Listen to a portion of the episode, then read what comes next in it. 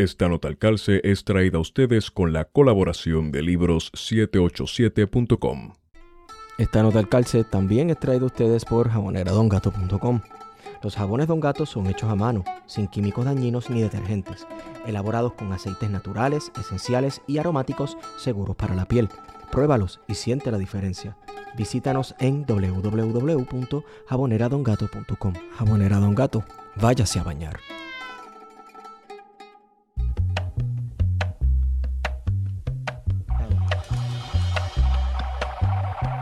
Buenos días, buenas tardes y buenas noches a todos y todas los que nos escuchan. Hemos regresado con su podcast preferido, Plan de Contingencia. Les habla Esteban Gómez y me acompaña como siempre Guarionex Padilla Martí. que es la que Guarion? Que es la que Esteban y saludo a todas las personas que están escuchándonos. Eh, sumamente contento de tener a este invitado y tener esta conversación que yo creo que va a ser sumamente interesante. Eh, sobre todo porque tiene que ver con la semana. Esto debe estar saliendo posiblemente miércoles. Sí. Eh, y nos encontramos en, la Semana Mayor, ¿verdad?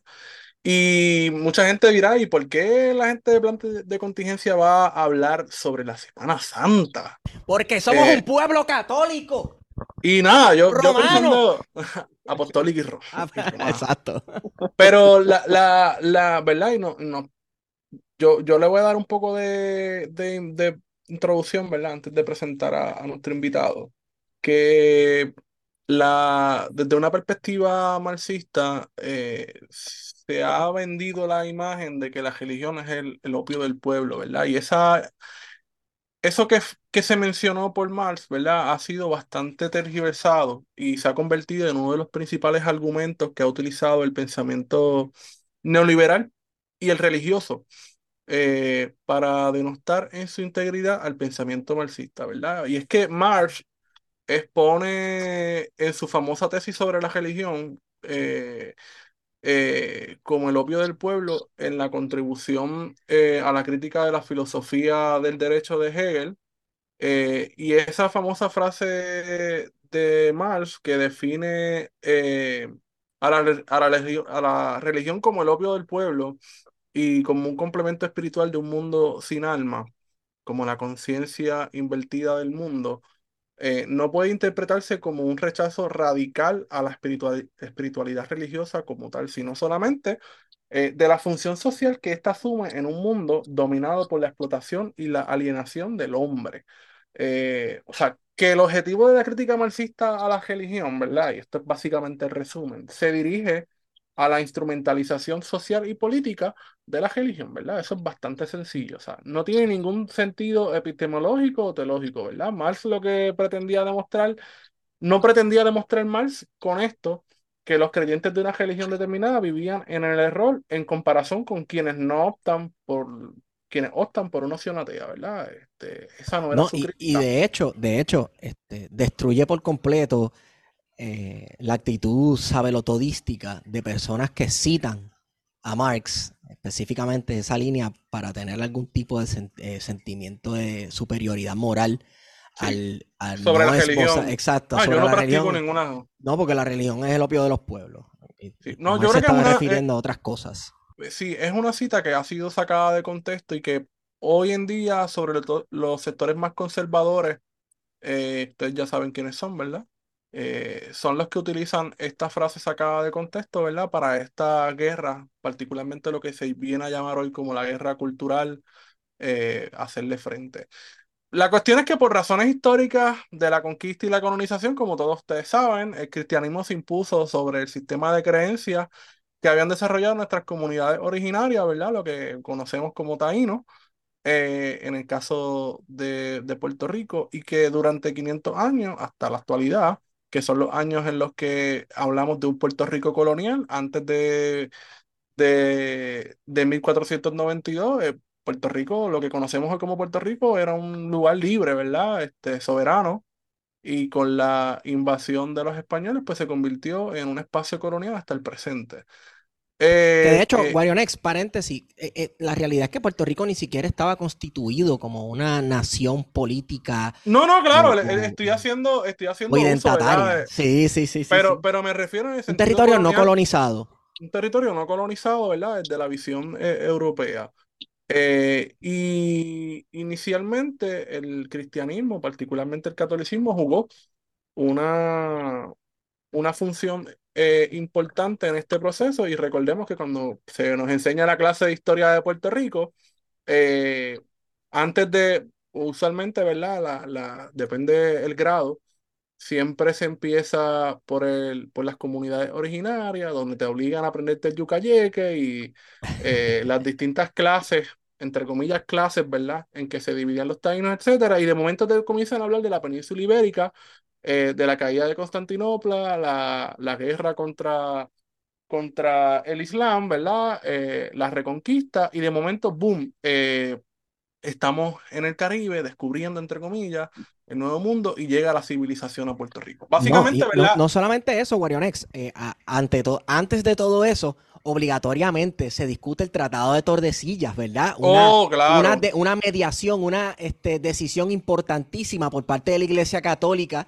eh, entre dos imperios en aquel momento, que básicamente, ¿verdad? Este, mirándolo desde una visión bien determinista de, de Occidente como el motor de la historia de este lado del mundo, eh, decidió cómo era que iba a ser colonizado y por quién este lado del mundo. O sea que las decisiones de la Iglesia Católica como institución, ¿verdad? Con un poder en la toma de decisiones y una influencia sobre otras naciones europeas, pues juega casi en nuestro mito fundacional. Claro, está en nuestro escudo, cabrón. Está en nuestro escudo todavía. Porque a diferencia de otros reyes de Europa, los reyes de España eran reyes católicos. Eh, ¿verdad? Y se le habían designado unas prerrogativas a, a, los reyes de Castilla eh, y de Aragón, ¿verdad? Recordemos que lo que conocemos como España tampoco existía en 1492, esa idea de, una nación eh, junta, ¿no? Eran reinos. Eh, y que hubo una unión, ¿verdad? A través del casamiento de Isabel de Castilla y de Fernando de Aragón, pero eso no significaba la unión de un reino completo, uniforme como lo que conocemos como, como España. Eso va a ser posterior, ¿verdad? Eh, y de hecho los documentos de la época hablan de Castilla, por ejemplo, por eso el español es castellano. Sí. Eh, pero la, la, cuestión es que para poder introducir a, a nuestro invitado, el cristianismo en todas sus vertientes ha tenido un impacto importantísimo en la formación social, cultural y política de Puerto Rico que perdura hasta hoy, incluso para las personas que no necesariamente practiquen, ¿verdad? Eh, religión alguna.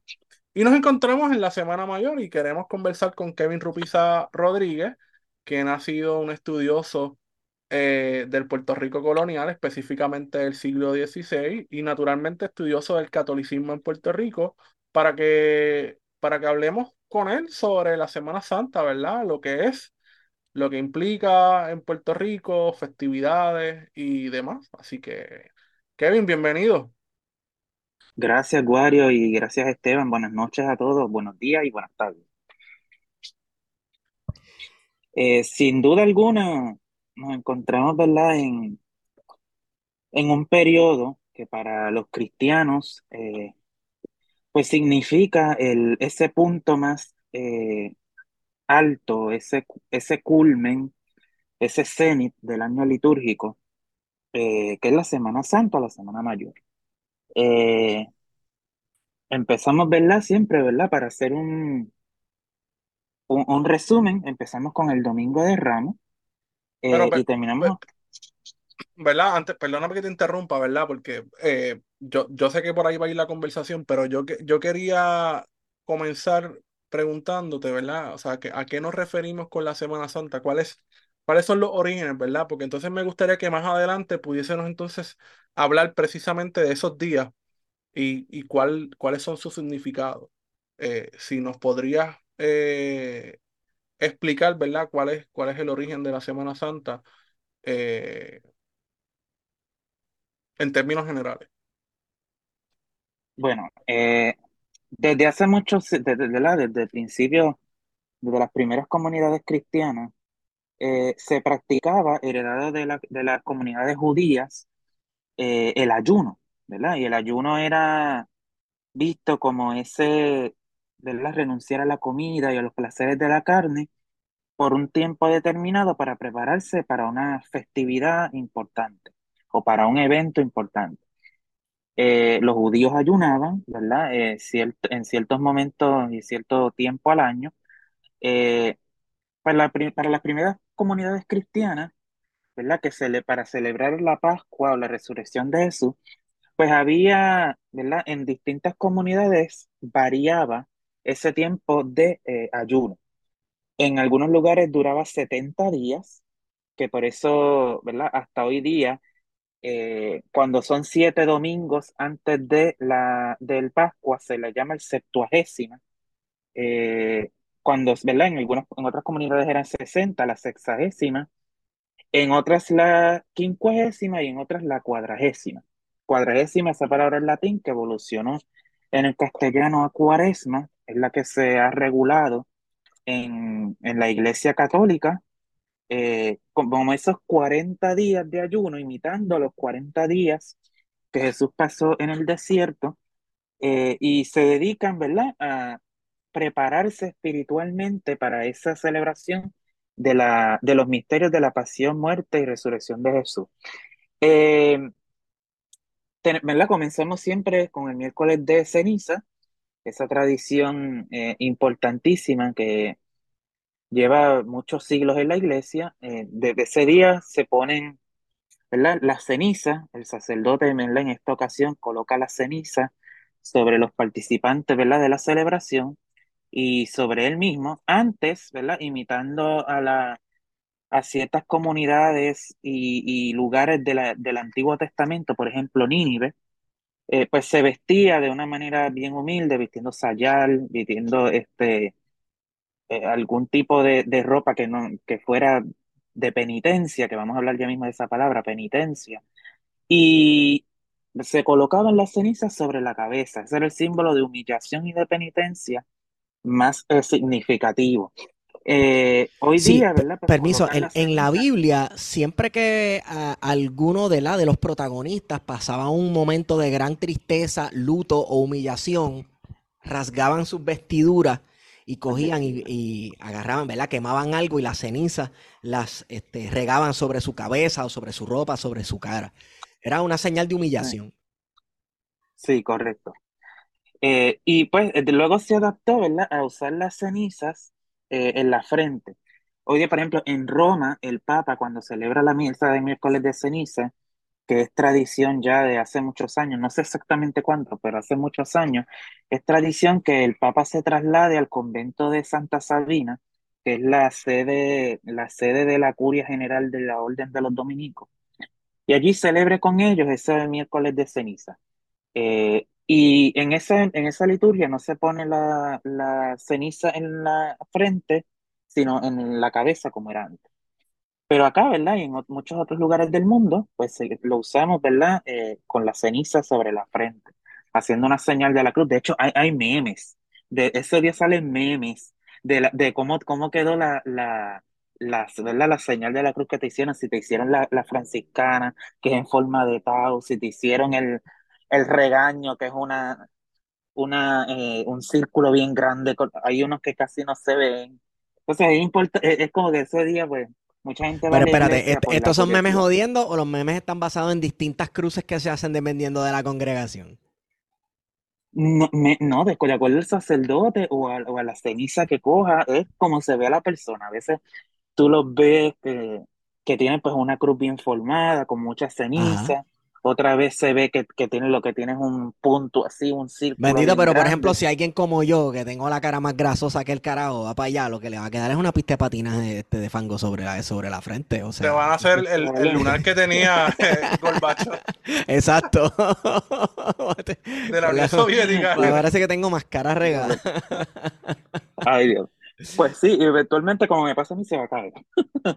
eh, y pues, eh, pues con, ese día, que la verdad se, se practica el ayuno, y aquí, ¿verdad? Yo estaba comentando con Guarionex hace poco que a diferencia del ayuno del Ramadán para los eh, islámicos, ¿verdad? El ayuno del Ramadán, tengo entendido, corrígame si estoy equivocado, que no se puede comer, no se puede consumir nada hasta que se oculte el sol. Eso es correcto. Sí, cierto.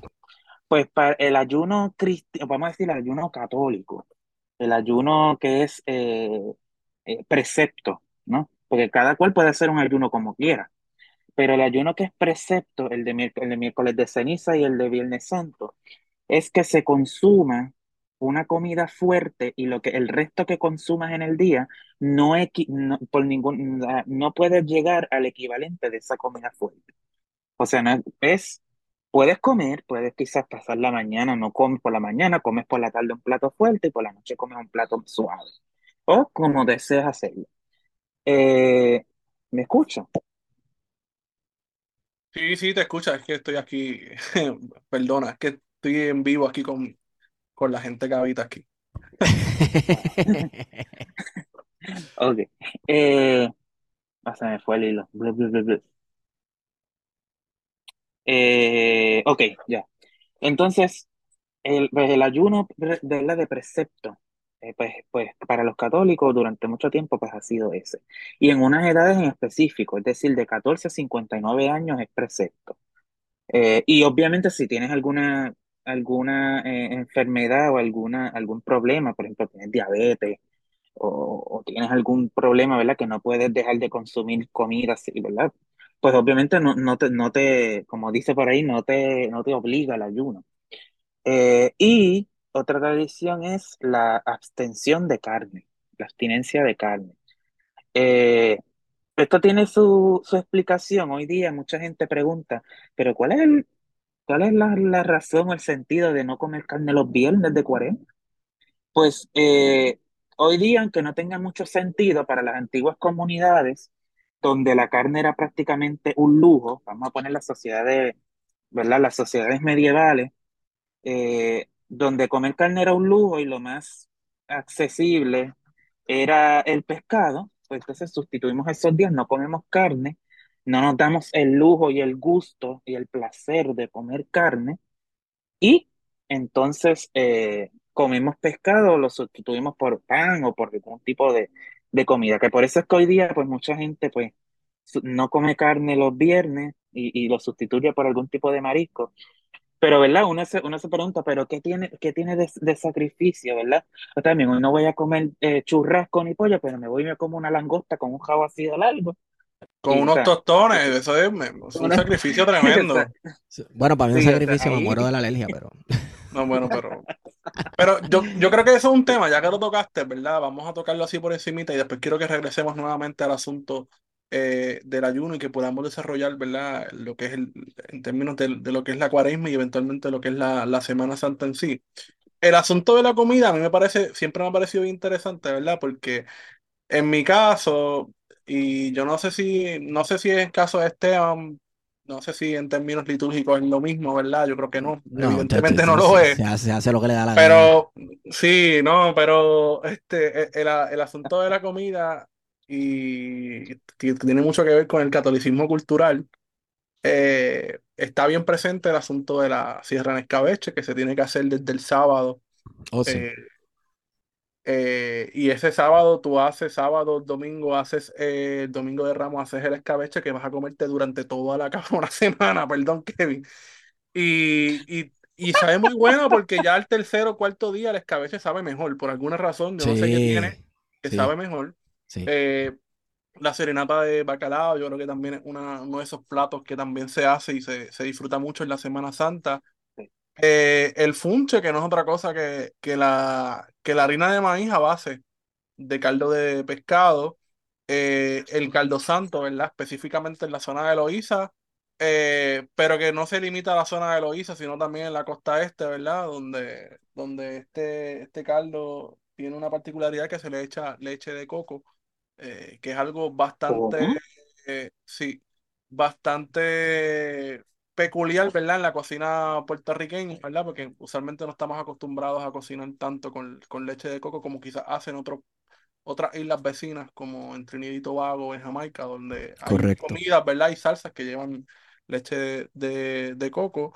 Eh, y obviamente, como tú dices, el sacrificio de saltarte de marisco, ¿verdad? De camarones, este, langosta, este, pulpo, eh, carrucho.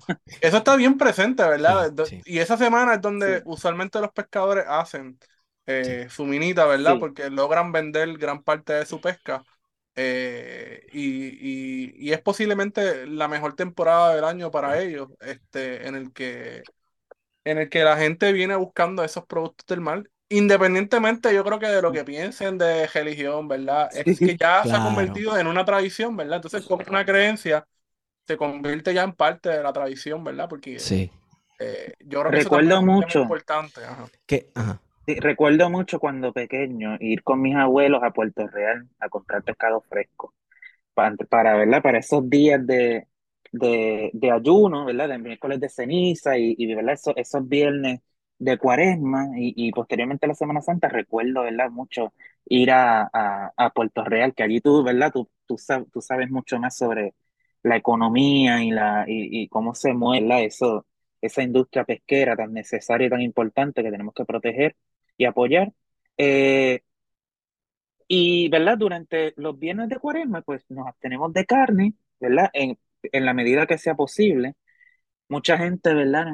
Y de hecho, tú lo ves, tú, tú, por ejemplo, tú vas ahora, vamos a hablar de los grandes negocios de comida industrial. Ajá. Y McDonald's, ¿qué tienen en la temporada de la cuaresma? Pues un sándwich sándwich de pescado. pescado, cabrón, que, es de de todo pescado. menos pescado. pero, Obviamente. este, Y fíjate que hablando de esta cuestión de alimentos regionales, ¿verdad? Que, que se comen en Semana Santa, eh, eh, siento mucho, ¿verdad? Por todos aquellos países que no son la República Dominicana y por lo tanto no comen habichuelas con dulce, que es una tradición de Semana Santa.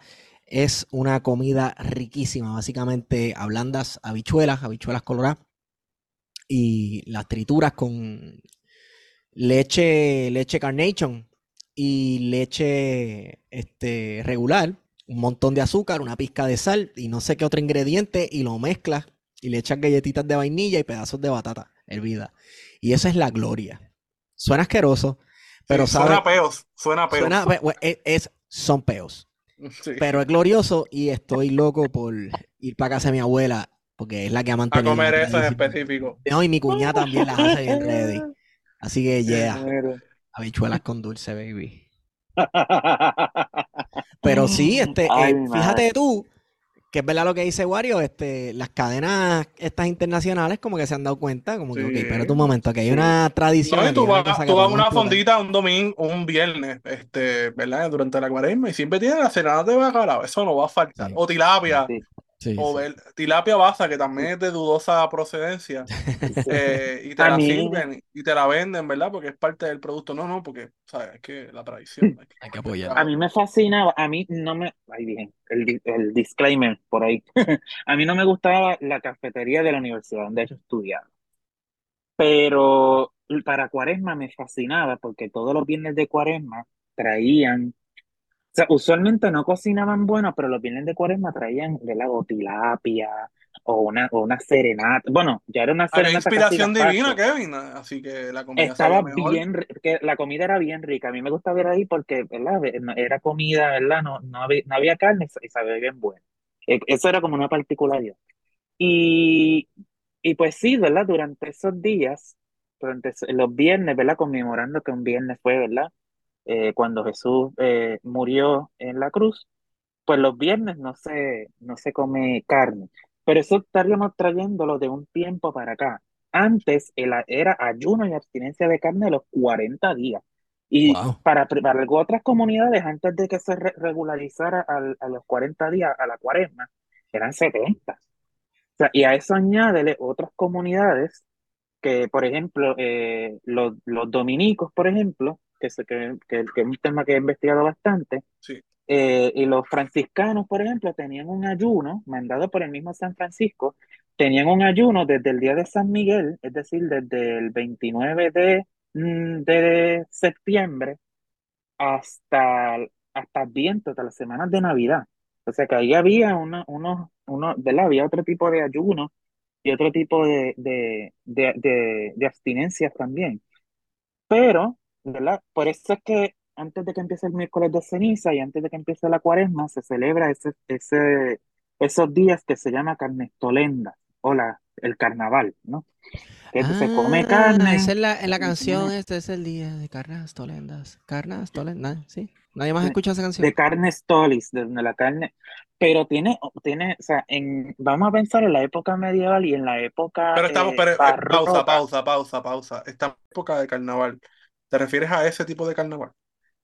Exacto. Hay unos, o sea, el carnaval, el carnaval per se es un día, es el martes antes de miércoles de ceniza. El martes eh, de carnaval o el martes de cena, ese día tú te hartas todo lo que tú puedas porque sabes que es miércoles de ceniza. Hola, claro.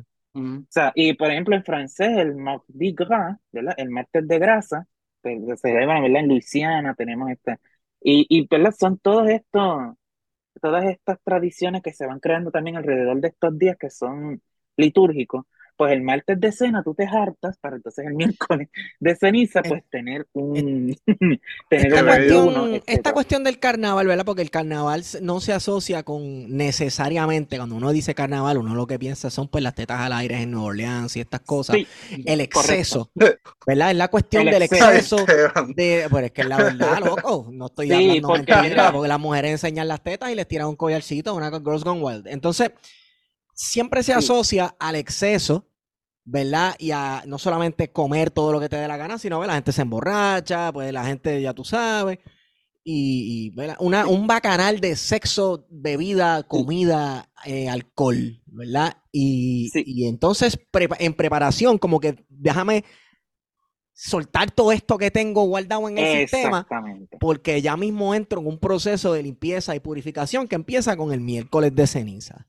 Sin embargo, hay unas raíces. Claro, sin embargo, se, se y, aquí podemos entrar en, el festival, ¿verdad? El Carnaval de las Máscaras en Ponce y el alcalde de la Ayatola de Ponce, que la odia, y su esposa, que con todo y eso se ha logrado mantener el carácter cristiano católico porque eh, eh, este, este, festival de Ponce básicamente es una herencia del festival de la, del carnaval que celebra a, a Santiago de España, ¿verdad? Que es una derrota a los moros y, básicamente, que es un poquito racista ahora que lo analizas de esta forma, los, los, vejigantes y estas máscaras y estos demonios representan a los moros derrotados por la cristiandad.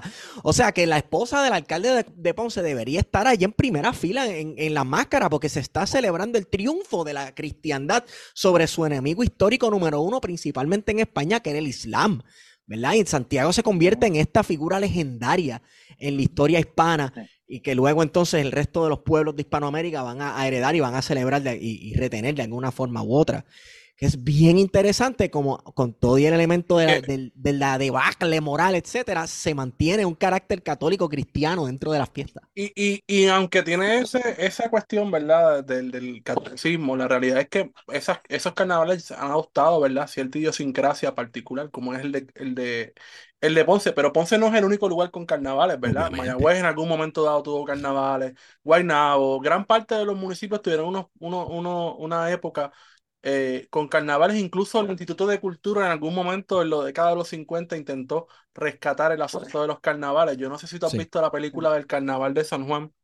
Oh, que Ricardo Alegría se monta en un barco. Ricardo Alegría se monta en un barco y se mete para... Está chopapi. Eh, y lo hicieron ahí en la entrada para el viejo San Juan, en el puente de San Antonio. Sí. Eh, Mi gente, si no han visto ese documento, eso estará en YouTube porque eso es una joya cinematográfica puertorriqueña, sociológica, antropológica, etnográfica. Yo no sé si estamos hablando de lo mismo, pero yo sé de la película que sale la este Berla González, eh, sale Jacobo Morales y está ah, pues como que no, no, no, yo estoy hablando hay corrupción y demás, y entonces hay una gente que está llegando al aeropuerto eh, que en aquel tiempo muchas de esas películas de los 60, esto es una mega super nota al calce, así que nos disculpan, eh, en la década de los 60, eh, una de las cosas que salía mucho en el cine puertorriqueño era, era el aeropuerto internacional de San Juan, Isla Verde, y el aeropuerto Mercedita, porque este era uno de los grandes logros del progreso, tener comunicación aérea entre las dos grandes ciudades de Puerto Rico, cosa que creo que ahora mismo es inexistente.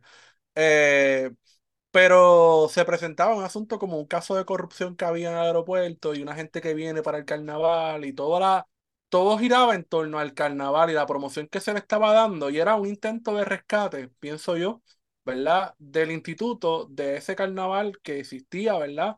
eh, en lo que es la entrada, ¿verdad? Básicamente de Santurce, ¿verdad? Específicamente de Mirabal, eh, y, y, lo que es eh, el viejo San Juan. a mí me parece bien interesante. Yo creo que sí, que sale Ricardo Alegría, pero no estoy seguro si.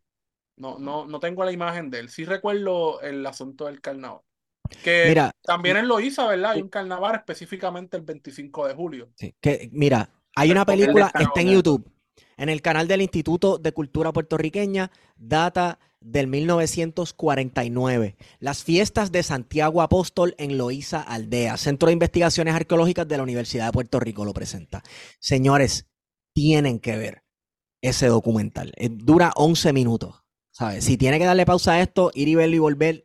Tiene una voz de un hombre eh, con un español de esto bien, bien profundo. Sí, sí, sí, eh, sí. Pero no, está bien interesante.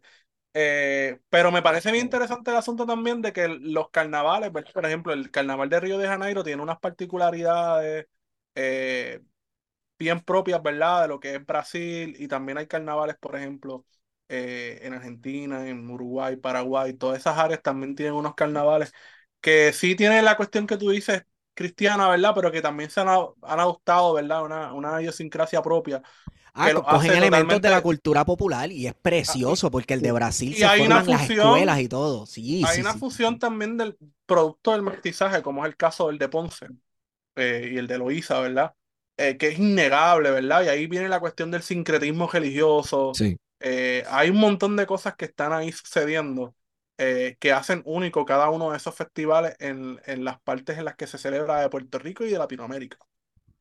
Y debemos puntualizar que esto de los carnavales, eh, el carnaval cobra sentido en sociedades como la antigua y la medieval.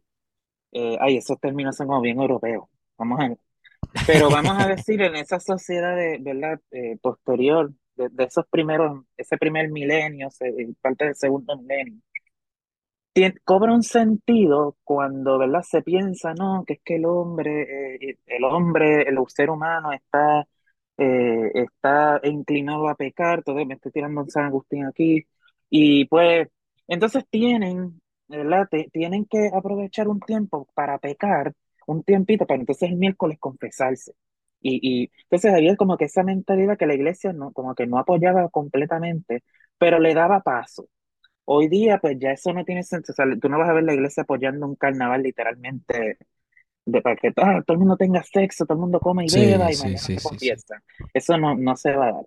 Pero en aquel momento pues tenía bastante sentido todo esto del, carnaval. Y pues el, miércoles de ceniza, pues, la misa, eh, el, lo importante las confesiones, y comenzaba el ayuno cuaresmal, ¿verdad? Hoy día pues celebramos eh, solamente, ¿verdad? Pues se hace el ayuno miércoles de ceniza y viernes santo, los ayunos obligatorios o o de precepto, ¿verdad? Porque cualquier, si, tú quieres ayunar los 40 días, puedes ayunar los 40 días, o cuando tú quieras. Pero la abstinencia de carne, entonces los viernes no, ¿verdad? Te abstienes de carne. Y era tradición, eh, viéndonos ahora un poco para Puerto Rico, ¿verdad? Heredada de, de España, todo lo que tiene que ver con esto de la Semana Santa, eh, en el caso de Puerto Rico, vamos a ver que tiene una herencia bien fuerte de las zonas del sur de España, es decir, de Andalucía. Eh, específicamente de regiones como Sevilla, Málaga, eh, Granada. Zonas que fueron reconquistadas, ¿verdad? Eh, en el momento en el que se da la, la, conquista y colonización de Puerto Rico y donde son... En ese precioso triunfo glorioso de la cristiandad sobre las fuerzas musulmanas.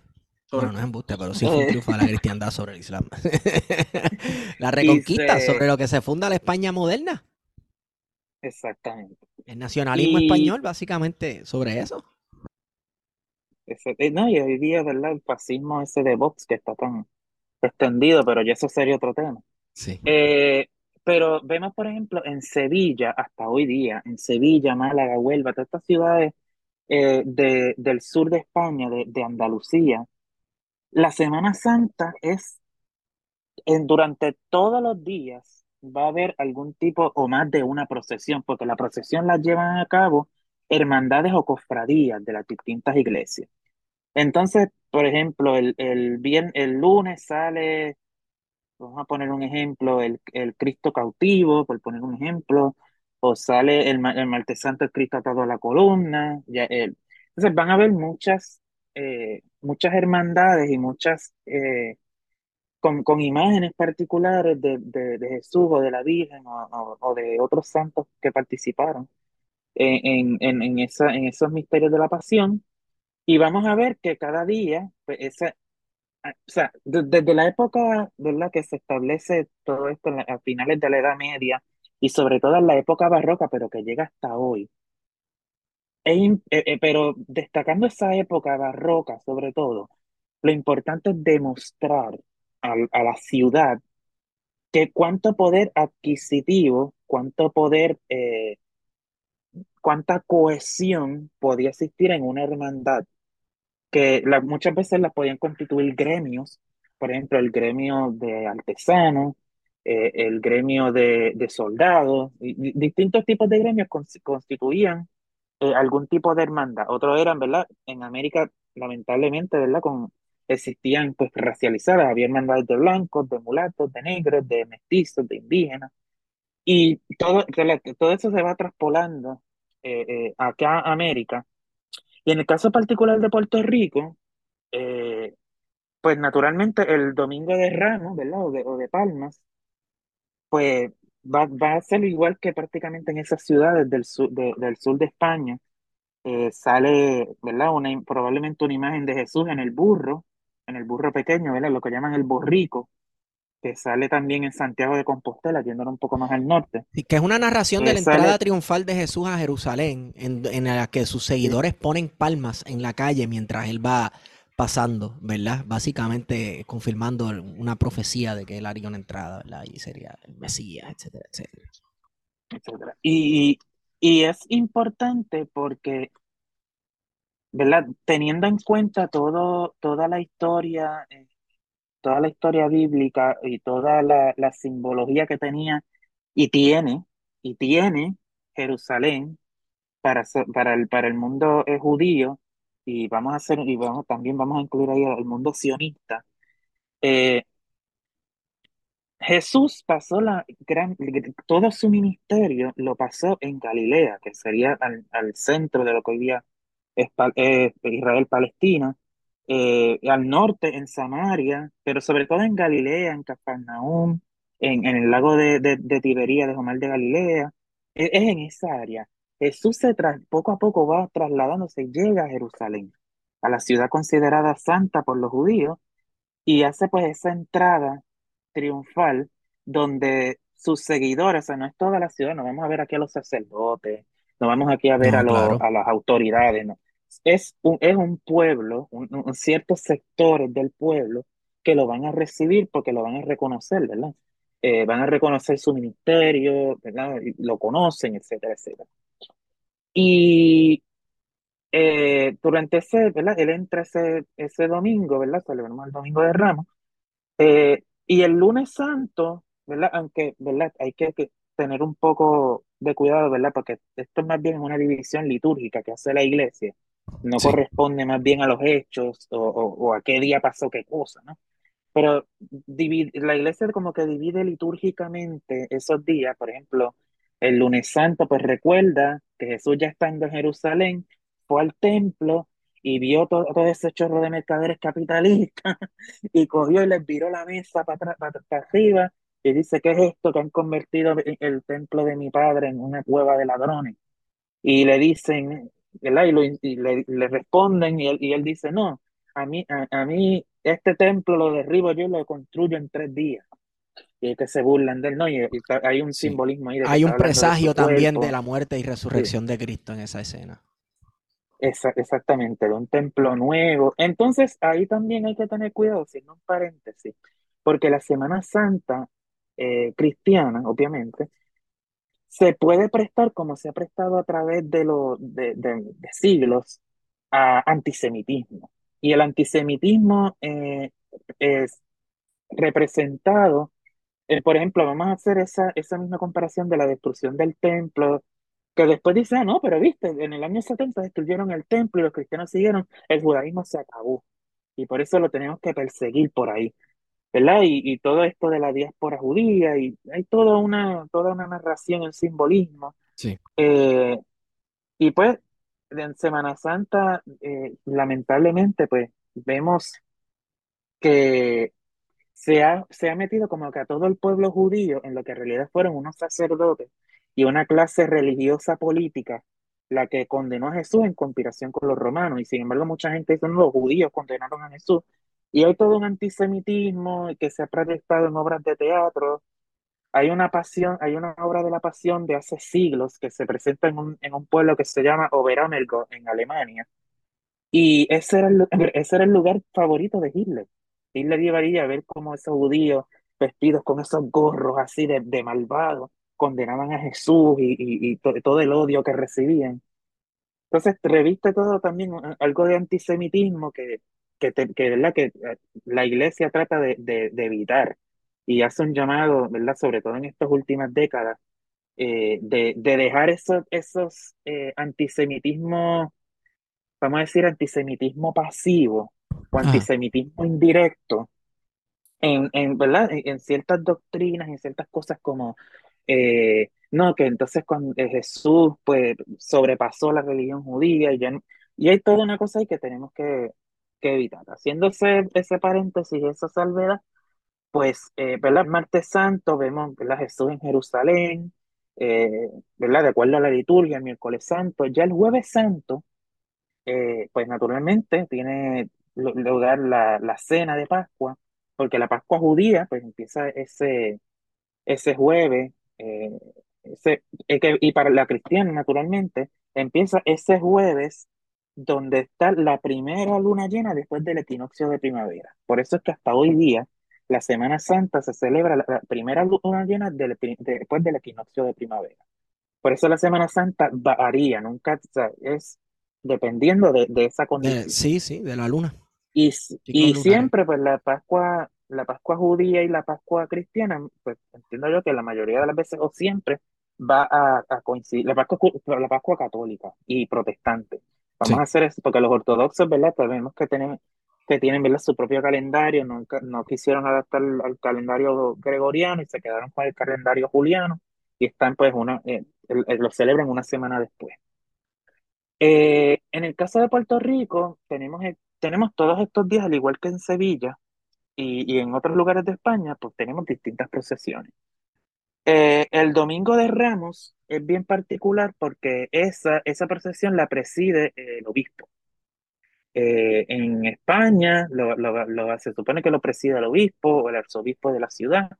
Y en Puerto Rico la preside el obispo, ¿verdad? Y hay toda una... Las procesiones eh, hoy día pues tienen esa... Como, como ha cambiado todo esto del poder, pues tienen un carácter más más religioso y cultural, pero en aquel momento también tenía un carácter bien político, hasta el punto de que, por ejemplo, en México hubo un enfrentamiento bien fuerte entre el arzobispo y el virrey por quién iba primero en la procesión. No voy yo porque yo soy representante oh, wow. de la iglesia.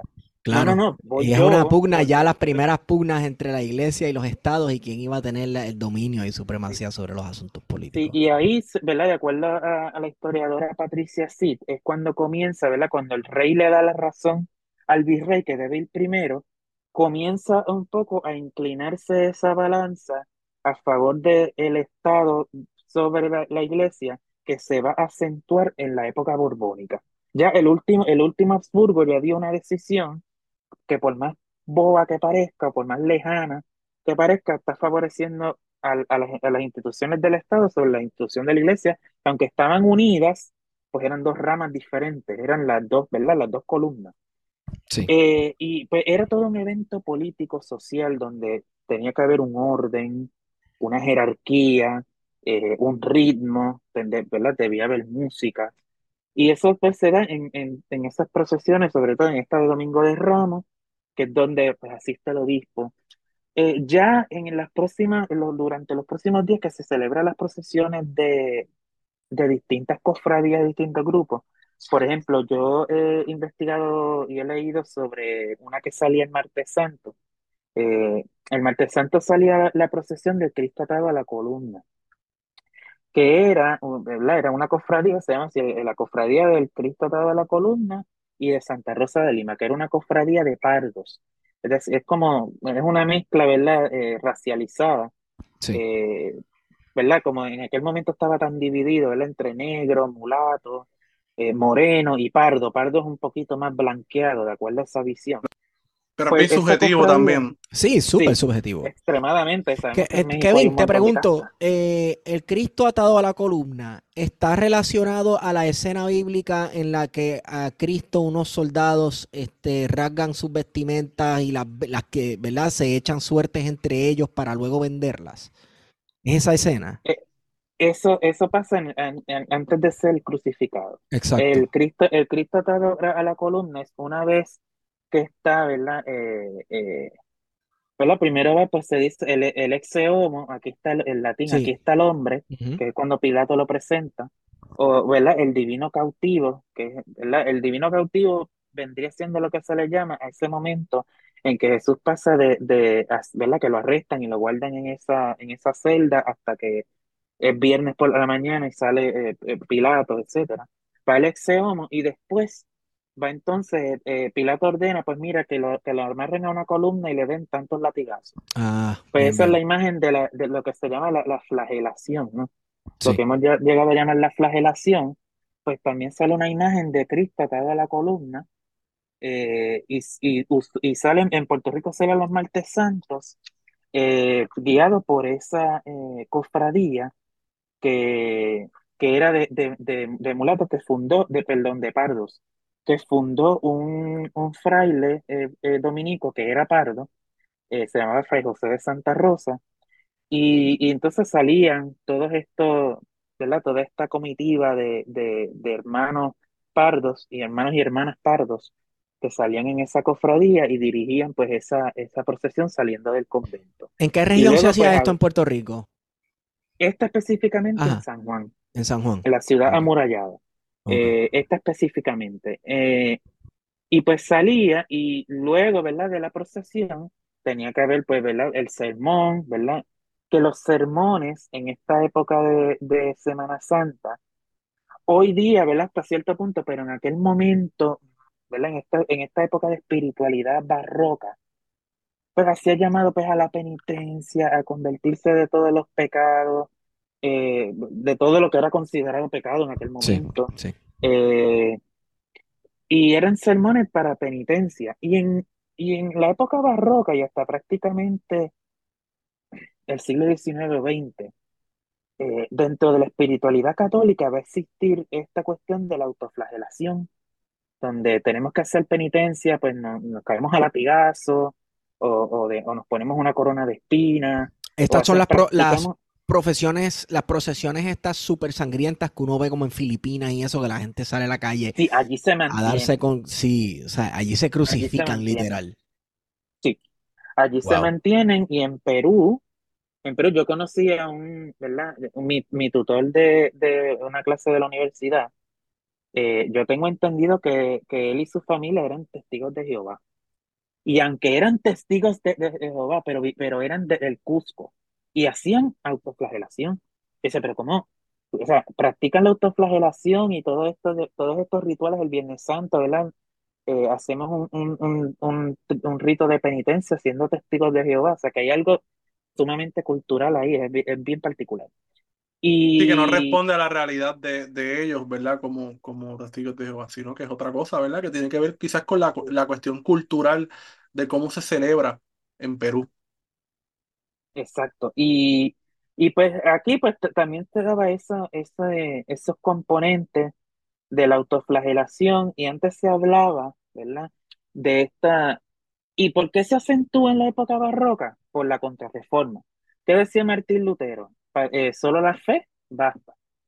Los católicos decían sí, solo la fe basta, pero después del- de, de la contrarreforma, como respuesta a Lutero, Sí, eh, va- van entonces a decir, no, pero también la justificación por las obras, no solamente por la fe, por las obras y por las obras nosotros teníamos, en aquel momento se decía, nosotros tenemos que colaborar con esa redención de Jesús, pues como haciendo sacrificio, haciendo penitencia por nosotros y por los demás, eh, eh, darnos latigazos cuando haya que hacerlo, dejar de comer, o sea, todo esto, es- todo esto de la penitencia, ¿verdad? Que viene de pena, ¿verdad? De, de, de algo que debemos pagar o ayudar a pagar, pues viene de esa época.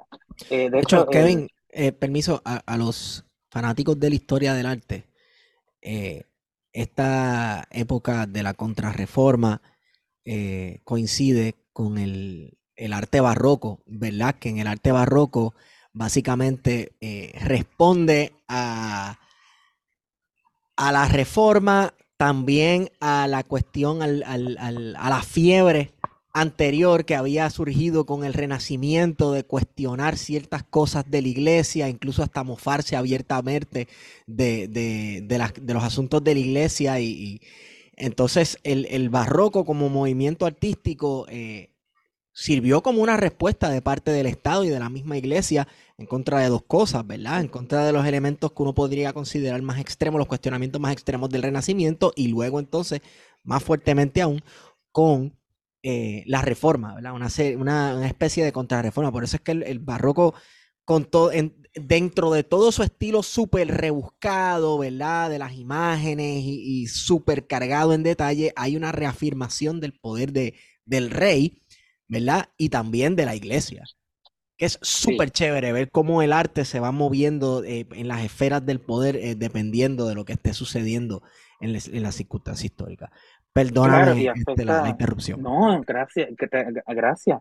Eh, y, y vemos también, o sea, porque todo esto de, de la, ¿verdad? Haciendo otro paréntesis, pero también que no, que, que va con la Semana Santa, porque la Semana Santa se sacan muchas imágenes en procesión.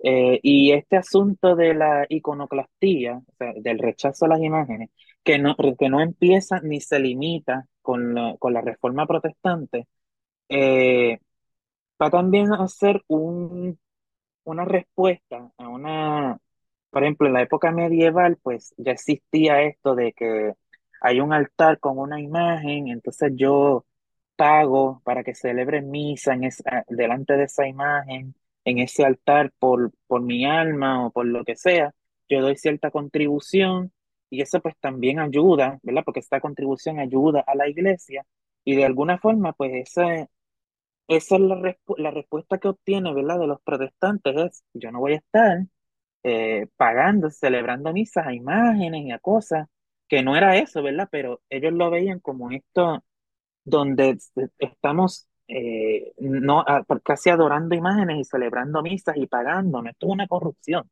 Y de ahí empieza toda una iconoclastía, eh, eh, ¿verdad? Allá en, en Zurich este Su- Zwingli, por ejemplo, va a sacar todas las imágenes y va a pintar la iglesia de blanco.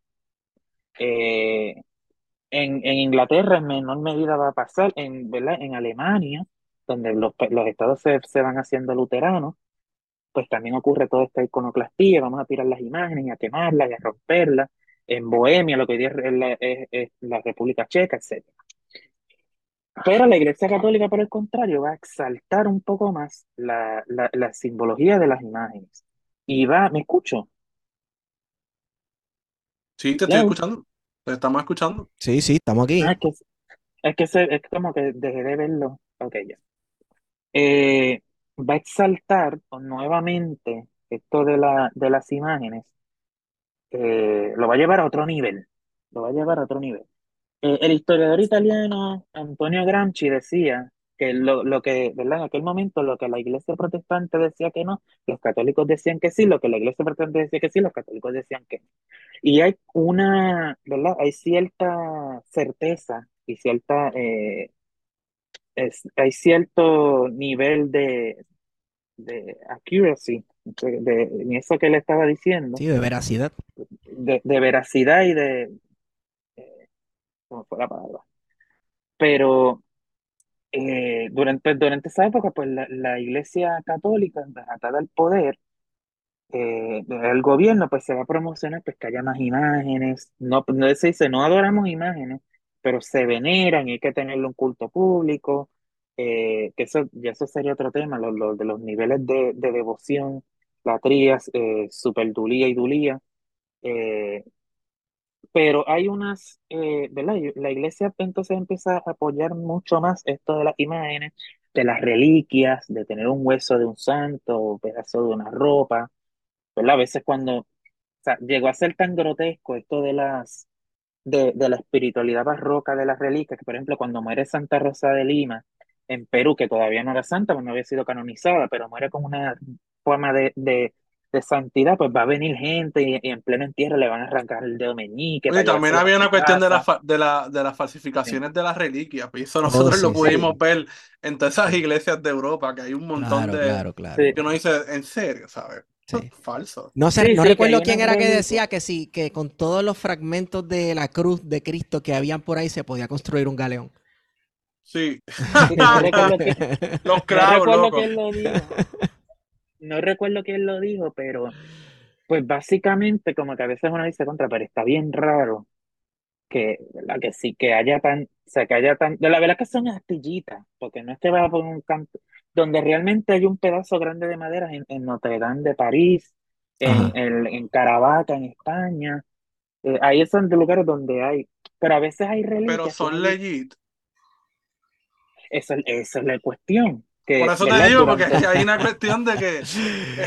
Supongo que hay que, hay que, si se le adjudican milagros a- al objeto en cuestión, pues supongo que eso apunta a su veracidad, pero vamos, tú sabes. ¿Cuánto tiempo, cuánto tiempo la humanidad no se creyó la famosa donación de Constantino? Y esta fue una de las grandes disputas, ¿verdad? De la Edad Media, ¿verdad? De que eh, lo- cuando se fundan, cuando todo el mundo se va para el carajo de las ciudades y se va al campo, ¿verdad? Lo- los papas adjudicaron de que había recibido una donación y por eso se constituyen los estados papales, ¿verdad? Eh, que ustedes saben sí, que Italia como nación es algo del siglo XIX, Sí, igual señor. que Alemania, ¿verdad? Que son las últimas grandes naciones eh, europeas en formarse. eh, y los estados papales habían estado pulseando, ¿verdad? Eh, sí, que en realidad tiempo. son los, sí, que en realidad es este, viene a ser eh, Pipino el Breve, el padre de, creo que es el padre de, de Carlomagno, me corrigen si estoy en, en error, el que, ¿verdad? Con el, o, o no sé si es, sí, sí, es, es- es Pipino el Breve, porque durante esa época de ese imperio franco, eh, estamos hablando del siglo noveno, octavo, noveno, por ahí, o décimo, en que se va a hacer una donación eh, eh, a la iglesia de unos territorios que pertenecieron pues al Imperio Franco, que conquistó el Imperio Franco. Ujú. Y va a ser, ¿verdad? Hasta el siglo XIX, con algunas modificaciones, toda esa área de Roma, lo que es el Lacio, ¿verdad? Y se va a extender en, en, eh, Umbría, esa, esa región del, del centro, está Asís, Perusa y todas estas ciudades, hasta Rávena, en el extremo este, que había sido capital del Imperio Romano durante un tiempo también.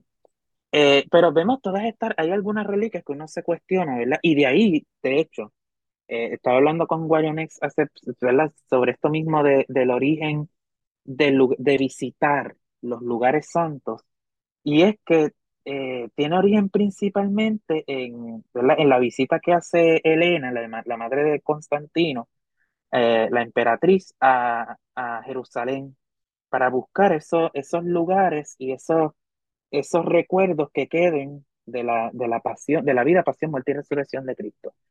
Y, ¿verdad? Porque eh, según leí en, una, en, en un libro que se llama, eh, ahora mismo no recuerdo si son las ciudades santas, lo voy a buscar y se, se los voy a enviar eh, con, eh, Jerusalén no, no fue visto por los cristianos como este lugar de peregrinación y de lugar santo hasta el siglo IV, ¿verdad? Cuando se hacen todos estos descubrimientos. Antes, pues los cristianos se apegaban más a lo que había predicado Jesús en cuanto, ¿verdad? Que, que la iglesia son piedras vivas, son personas, no, ¿verdad? Que no hay que estar buscando lugares, etcétera, etcétera. Pero conforme va pasando el tiempo, pues yo entiendo que el ser humano también tiene esa necesidad de buscar algún recuerdo, de buscar alguna, no, de buscar alguna cosa que, que apoye su, su, su creencia. Eh, pues empezaron a, mirar a Jerusalén con esa cita de peregrinar para buscar la tumba de Jesús, para buscar eh, eh, donde fue condenado, y de ahí surge todo, de ahí llegan toda una serie de reliquias a Roma que trae Elena, que uno dice, ¿cómo es posible? que uno sí tiende a cuestionar su veracidad, porque de esa, de esa visita, Elena manda a traer las escaleras donde Jesús fue condenado por Pilato, manda a traer la cruz de Jesús, manda a traerle la corona de espinas, y, yo pero después de, de tres siglos, o sea, yo, yo no dudo, por ejemplo, que se haya encontrado el lugar donde murió Jesús, etcétera, el Monte Calvario, porque esos son lugares geográficos. Sí, Pero sí, cuando sí. tú piensas de la escalera, o sea, de la escalera del pretorio, vamos a darle un 300 poquito de años después crédito. una escalera de madera allí. No, no es de madera, es de mármol, pero vamos. O sea, Ah, está, era para allá. y la ponen, y la ponen en, en, en la que en aquel momento fue la, el- el- la residencia de los papas, que era el Palacio de Letrán, que está la Basílica de Letrán, que en realidad esa es la primera basílica cristiana de Roma, esa es la Catedral de Roma. ¿Verdad? Mucha, mucha gente, incluso católicos, piensan, no, la, la, la primera iglesia, la primera, y, y la, y la, la- esa, esa cabeza de, de la iglesia como tal es el Vaticano. Pero en realidad el, la- el Vaticano como cabeza de la iglesia es del siglo XVI. En la época medieval, ¿verdad? Es el Letrán, esa área allí don- donada por los Laterani, ¿verdad? De, de, por orden de Constantino al Papa en aquel momento. Y ahí es que van a poner esas escaleras para que la gente hasta hoy día se, se suben de rodillas. No vayas a subirlas caminando, se suben de rodillas. Y tienen pues, todas estas reliquias, por ejemplo, la corona de espinas está en, en París alegadamente, eh, en Notre Dame, y cuando hubo este incendio, pues lo primero que la gente dijo, "Ay, la corona de espinas. Y está- pues, resulta que estaba allí guardada. Hay otras reliquias, hay una iglesia que, que dice tener, ¿verdad? La columna donde Cristo fue atado. Eh, y la, lo, lo- otra cosa curiosa es la, las reliquias de la Santa Faz, de, la, de cuando Verónica, ¿verdad? Esta mujer de Jerusalén, le limpió el rostro a Jesús, que se quedó grabado, ¿verdad? Entonces, hay una Santa Faz en Jaén, España, hay otra Santa Faz en Oviedo, hay otra Santa Faz en, en, Francia, hay otra en Roma, y yo digo, "¿Pero ¿cuántas Santa Faces hay? O sea, porque entonces ahí todo. Surge todo este debate de, de, de cuáles serían, ¿verdad? legítimas o no. El sudario, ¿verdad? El famoso sudario que está en Turín, en Torino, allá en Italia.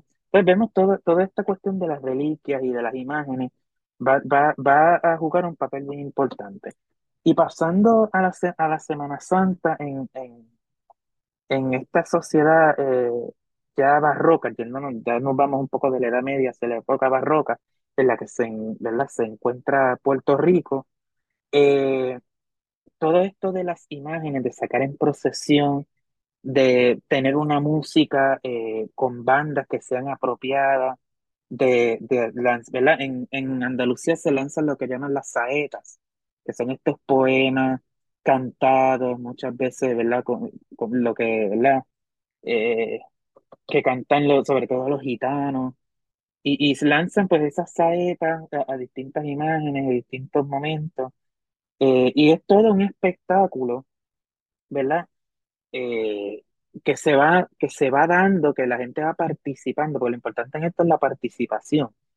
Eh, y pues la demostración de, de todo esto de- del poder y de, y de, y de la Que en este presencia de la caso. ¿verdad? Porque en este caso, tanto de Puerto Rico como en ese momento, ¿verdad? Del sur, de lo que hoy conocemos como el sur de España, eh, se trata de, de una unión entre lo político y lo religioso, ¿verdad? Entre la administración del Estado, ¿verdad? Del reino y, y de lo religioso, porque en Puerto Rico la separación de iglesia y Estado va a llegar ya en el, en el siglo XX eh, porque básicamente no existía eh, una, una división muy clara. Entonces, tú tienes por un lado lo que son los eventos oficiales, ¿verdad? Que son los eventos del Estado eh, colonial, que a su vez están con la iglesia, pero entonces también vas a tener la aportación eh, de la cultura popular, por así decirlo, ¿verdad? Porque hay Sí, una cosa que puede ser los ruidos oficiales, que pueden ser marchas militares.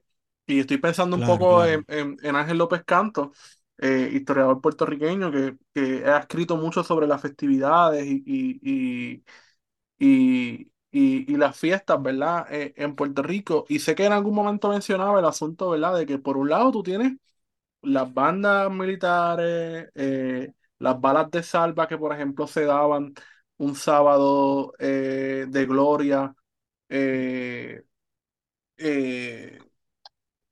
hubo un domingo de Pascua donde la, la salva no era otra cosa que celebrar, ¿verdad? Y, y, y, y estar en este, en este proceso, ¿verdad? De, de, de alegría eh, versus los sonidos no oficiales, que ahí dentro de los sonidos no oficiales tenemos los fuegos artificiales. Y entonces eso viene, ¿verdad? Ya con el asunto del desorden, entonces cómo el Estado quiere controlar eh, a, a- a la población, pero muchas veces no había una intención de controlar, sino simplemente de- del ocio, ¿verdad? De, de propiciar ese, ese acto de, de- de celebración. Pero yo creo que es importante mencionar el asunto, ¿verdad? De, de la relación directa que existía entre, entre el Estado colonial y la iglesia, porque básicamente en algún momento fueron lo mismo.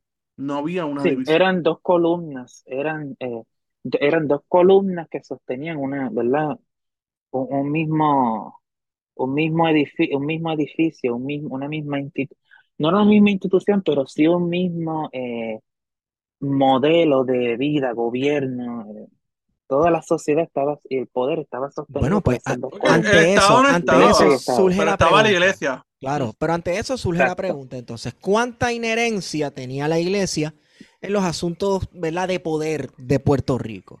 En la toma de decisiones, en el día a día, que, que nos puedas decir. Eh, Pues, por ejemplo, eh, muchas veces, por ejemplo, si había un, un condenado a muerte, el gobernador lo iba a condenar eh, y iba a ser ejecutado, pues muchas veces pues, se veía que venía algún sacerdote o algún fraile a confesarlo, o venía, como pasó en, ya esto es mucho más atrás, en el siglo XVI, que condenan a una mujer por el asesinato de su, de su esposo, y los frailes dominicos en aquel momento dicen, no, esa mujer es inocente, no la vayan a ejecutar, y el gobernador Melgarejo dice, no, esta mujer se va a ejecutar.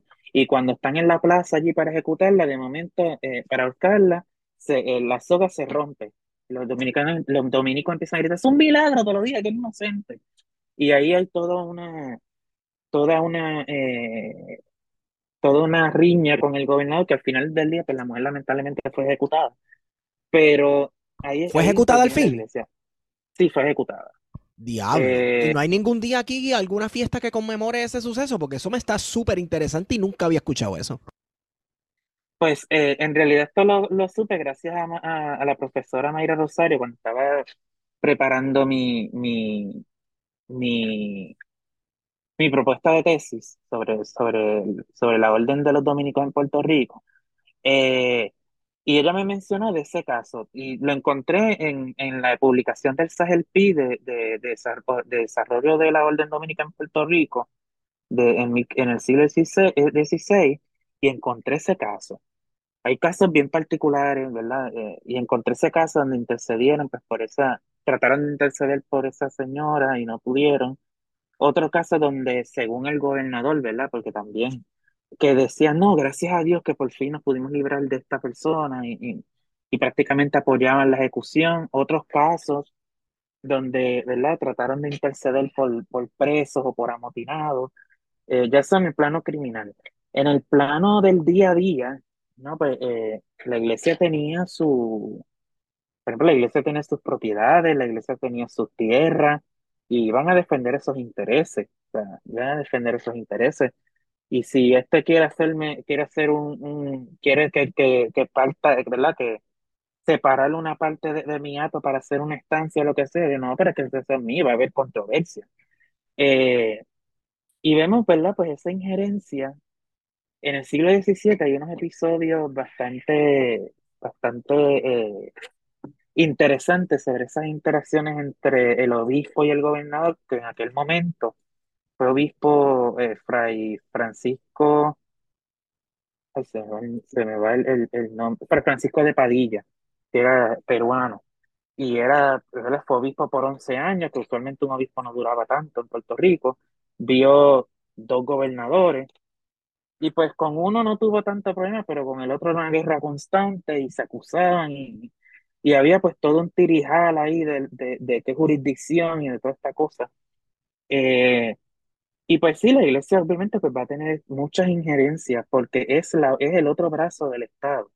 Esas Claro, son dos columnas. Eh, incluso la, y la iglesia tuvo un rol bien activo dentro de lo que Arturo Morales Carrión llamó el ciclo de agresión, que fue cuando, ¿verdad? Hubo eh, un montón de intentos, ya sea de piratas, corsarios y fuerzas enemigas en conquistar la isla de Puerto Rico en ese momento, en el que cuando se apresaba eh, una, una persona de nacionalidad, ¿verdad? Este, ya fuera inglesa o lo que sea, los juzgaba la iglesia porque eran considerados herejes por protestantes. Entonces eh, se hacía el sí, auto de fe la- en el que la persona confesaba si era inocente o si era hereje, etcétera, etcétera. Y luego entonces eh, se, da, se, esta persona, la iglesia la cedía al Estado, que entonces tenía el rol de ejecutarlo o de meterlo preso o de, ¿verdad? Este, llevar a cabo cualquier sentencia que la iglesia este, diga, ¿verdad? Que, que era la apropiada para esa persona. Sí, correcto. En el caso de la española, ¿verdad? Porque tenemos, ¿verdad? Tenemos la Inquisición castellana, que es la que se, la que se, la que se establece, ¿verdad? En, en, en América. La, Inquisición aragonesa, ¿verdad? Ya, ¿verdad? Hasta la unión de la, de la, hasta la unión como reino de España bajo los Borbones eran dos cosas diferentes. La Inquisición portuguesa, que fue, ¿verdad? Otra, hay diferente, la Inquisición papal, etc. Para acá, la, la, aquí la que va a operar es la Inquisición castellana y el tribunal que va a funcionar es el de Cartagena de Indias. Ese es el que va a tener jurisdicción sobre Puerto Rico. Y en Puerto Rico lo que existían eran comisarios del Santo Oficio o lo que llamaban familiares del Santo Oficio, que eran esos delegados de la Inquisición en Puerto Rico. Y se va a dar un caso, que es el caso de, del famoso gobernador de Diego de Aguilera y Gamboa. Eh, este gobernador sufría de, de, de, la enfermedad de gota y le daban unos dolores bien terribles. Y durante esos dolores, pues, pues decía grosería y decía blasfemia. Eh, que sí, ay, me cago en. ¡Cago en la hostia, tío! Sí, y decía un montón de, Uy, decir de eso Semana barbaridades. Santa, perdóname, Cristo. eh, decía un montón de, de, de- Entonces, la gente que, mucha gente que, según él, ¿verdad? Esta es su defensa. Mucha gente que, que quería deshacerse de él por alguna o por otra cosa, porque les caía mal o porque, lo que sea, empezaron a decir, ah, con esto es que los vamos a fastidiar. El familiar de- del Santo Oficio de la Inquisición, dice, pues mira, este tipo ha dicho que este tipo ha dicho una lista de barbaridades y aquí, y aquí está, y, y herejía, y malas palabras, y, y blasfemia, y todo esto lo vamos a apuntar aquí. Hicieron una lista de todas las, las cosas que había dicho el gobernador. En un, epi- en, un episodio que me parece hasta cierto punto cómico, pero eh, es cuando él era devoto de, la, de San Francisco y era devoto de la, de la Virgen de la Inmaculada Concepción. Eh, y él, él, eh, ¿verdad? Se cuenta, alguien lo acusó, porque él, al ser devoto de San Francisco, pues donó mucha cantidad para el convento de los franciscanos durante el siglo XVII. Eh, y en un- le dio un ataque de gota estando en la iglesia y miró a San Francisco y dijo, ah, que yo he gastado toda mi fortuna en ti como quiera, no quitas este dolor de. Y le ha caído un, una- un ataque allí, pues eso lo, lo, eso lo documentan y lo, y lo envían. Entonces pa- pasa por todo un proceso. Y en realidad su, su, su defensa lo que, lo que, lo que plantea es que todo esto surge porque él le da unos dolores tan fuertes que pierde la razón, se, se nubla completamente y empieza ahí a malhallar y a maldecir y, y a cagarse en todo lo que encuentre y a bajarse. Es una cosa bien. Pero ese caso, ¿verdad? Donde la iglesia, donde la iglesia interviene eh, eh, y donde personas, ¿verdad? No pertenecientes directamente a la iglesia van a intervenir pues a través de, de la cuestión de la Inquisición, que para mantener el orden, el- la estabilidad, el poder, etcétera, etcétera, y la hegemonía sobre todo católica. Eh, y, pero también el, Estado tenía injerencia sobre la iglesia a través del gobernador, porque, el, porque si el rey era el patrono de la iglesia, esto viene de de, de, la, de, de cuando eh, Fernando el Católico logra ese acuerdo con el Papa Alejandro VI de que le conceda la, la, la, el patronato de las iglesias, es decir, que tenga derecho a nombrar a los obispos, a administrar el dinero de la iglesia y a administrarla, y a cambio, pues el Papa pues firmaba las bulas, etcétera. Por eso es que, por ejemplo, el historiador Mario Cancel eh, hace una, una distinción entre la iglesia católica eh, romana y la iglesia católica española que yo lo, lo, lo contextualizaría como, ¿verdad? Como un brazo, ¿verdad? de la Iglesia Católica, pues, particularmente en España, donde, ¿verdad? el rey tiene el patronato y tiene todos esos, todos esos poderes y se los, y se los, eh, se los lega de alguna manera, se los delega al gobernador o al virrey, dependiendo del puesto, ¿verdad? Que, que estén. En el caso de Puerto Rico, el gobernador era el vicepatrono. Y el gobernador va a intervenir en prácticamente todo lo que tenga que ver erección de parroquia, eh, donaciones, donaciones que vengan directamente a las iglesias o a, lo- a los conventos, eh, un gobernador, este Gaspar de Arredondo, va a tener una pelea bien fuerte con los dominicos, que le va a decir, no, lo que pasa es que el rey dijo que esta donación se la podíamos hacer si pues, nos mostraban la licencia que le autorizaba a fundar el convento. El preso le, le va a decir, oye, en, en palabras puertorriqueñas actuales, oye, pero ¿cómo que vamos a mostrar la licencia actual si eso se quemó cuando vinieron los holandeses y eso se perdió ya? O sea, y, y, y en una carta prácticamente eh, otro, un, un, dominico, el procurador o defensor, eh, eh, como, como, que actúa como si fuera un, ¿verdad? un abogado, dice, no, lo que pasa es que, en palabras puertorriqueñas prácticamente le digo, no, lo que pasa es que mientras ustedes estaban por allá, eh, aquí había dominicos que estaban siendo martirizados por indígenas y ustedes, y ustedes allá, allá gobernando tranquilos. O sea, hubo toda una, toda una riña. Eh, y, en la semana, y en la Semana Santa se da esa expresión, en la Semana Santa puertorriqueña barroca, siglo XVII, XVIII y parte 19 también, es una semana, la Semana Santa no se trabaja, en la Semana Santa eh, no se, ¿verdad? Es, es una fiesta de, de la iglesia, pero también una fiesta del Estado. Es una conmemoración porque iglesia y Estado están unidas, son las dos columnas. Y son, ¿verdad? Las fiestas van a ser, eh, eh, van a ser dirigidas tanto por la iglesia como el Estado. Y el Estado se va también a asegurar de que no haya revoluciones, de que ¿verdad? Había gente que acusaba incluso a la, a, a la Inquisición. Mira que fulano del Viernes Santo yo lo vi comiendo carne. Y ahí hay eso, toda eso te iba a preguntar, Kevin. eh, la iglesia se encargaba entonces de, de reprimir cualquier persona, ¿verdad? Que estuviera violando los preceptos católicos durante la Semana Santa. ¿Existe evidencia de gente que fue castigada por esto? ¿O que tú hayas encontrado? Pues, pues eh, en realidad, eh, yo he escuchado pues ciertas, eh, no tengo como que un caso así particular, eh, o no he encontrado un caso así particular donde se acusa a una persona, pero sí llegué, por ejemplo, a leer un documento que puso un, historiador portugués de que, por ejemplo, en la, en la, en, en una cuaresma, un, un, un señor hizo una acusación, mira, ¿sabes, sabes que lo que pasa es que esta persona es judía, porque yo lo vi el Viernes Santo comiendo carne. Oh, sea, Dios. Y hay, o sea, y hay todo este tipo de, ¿verdad? Y si, ay, fu- fula- fulano no, no, no, no come cerdo, mm, o fulano se, se baña mucho. O sea, todo este tipo de, de cosas, pues, va a ser como que esas denuncias y, y, y Pero, tú- todas o sea, esas por cosas. ejemplo, eh, cuando se da después de la reconquista eh, y, y de la expulsión de, de, de los moros de Granada, ¿verdad? Que eventualmente se van a ir para el, para el área de la Sierra Nevada, etcétera, las Alpujarras, que entonces van a establecer básicamente lo- lo- los moros que, que, que se quedaron en la península. Comienza un discurso primero contra los judíos y eventualmente contra, los contra los moros que están en la península para que se vayan, ¿verdad? Y expulsarlos eventualmente.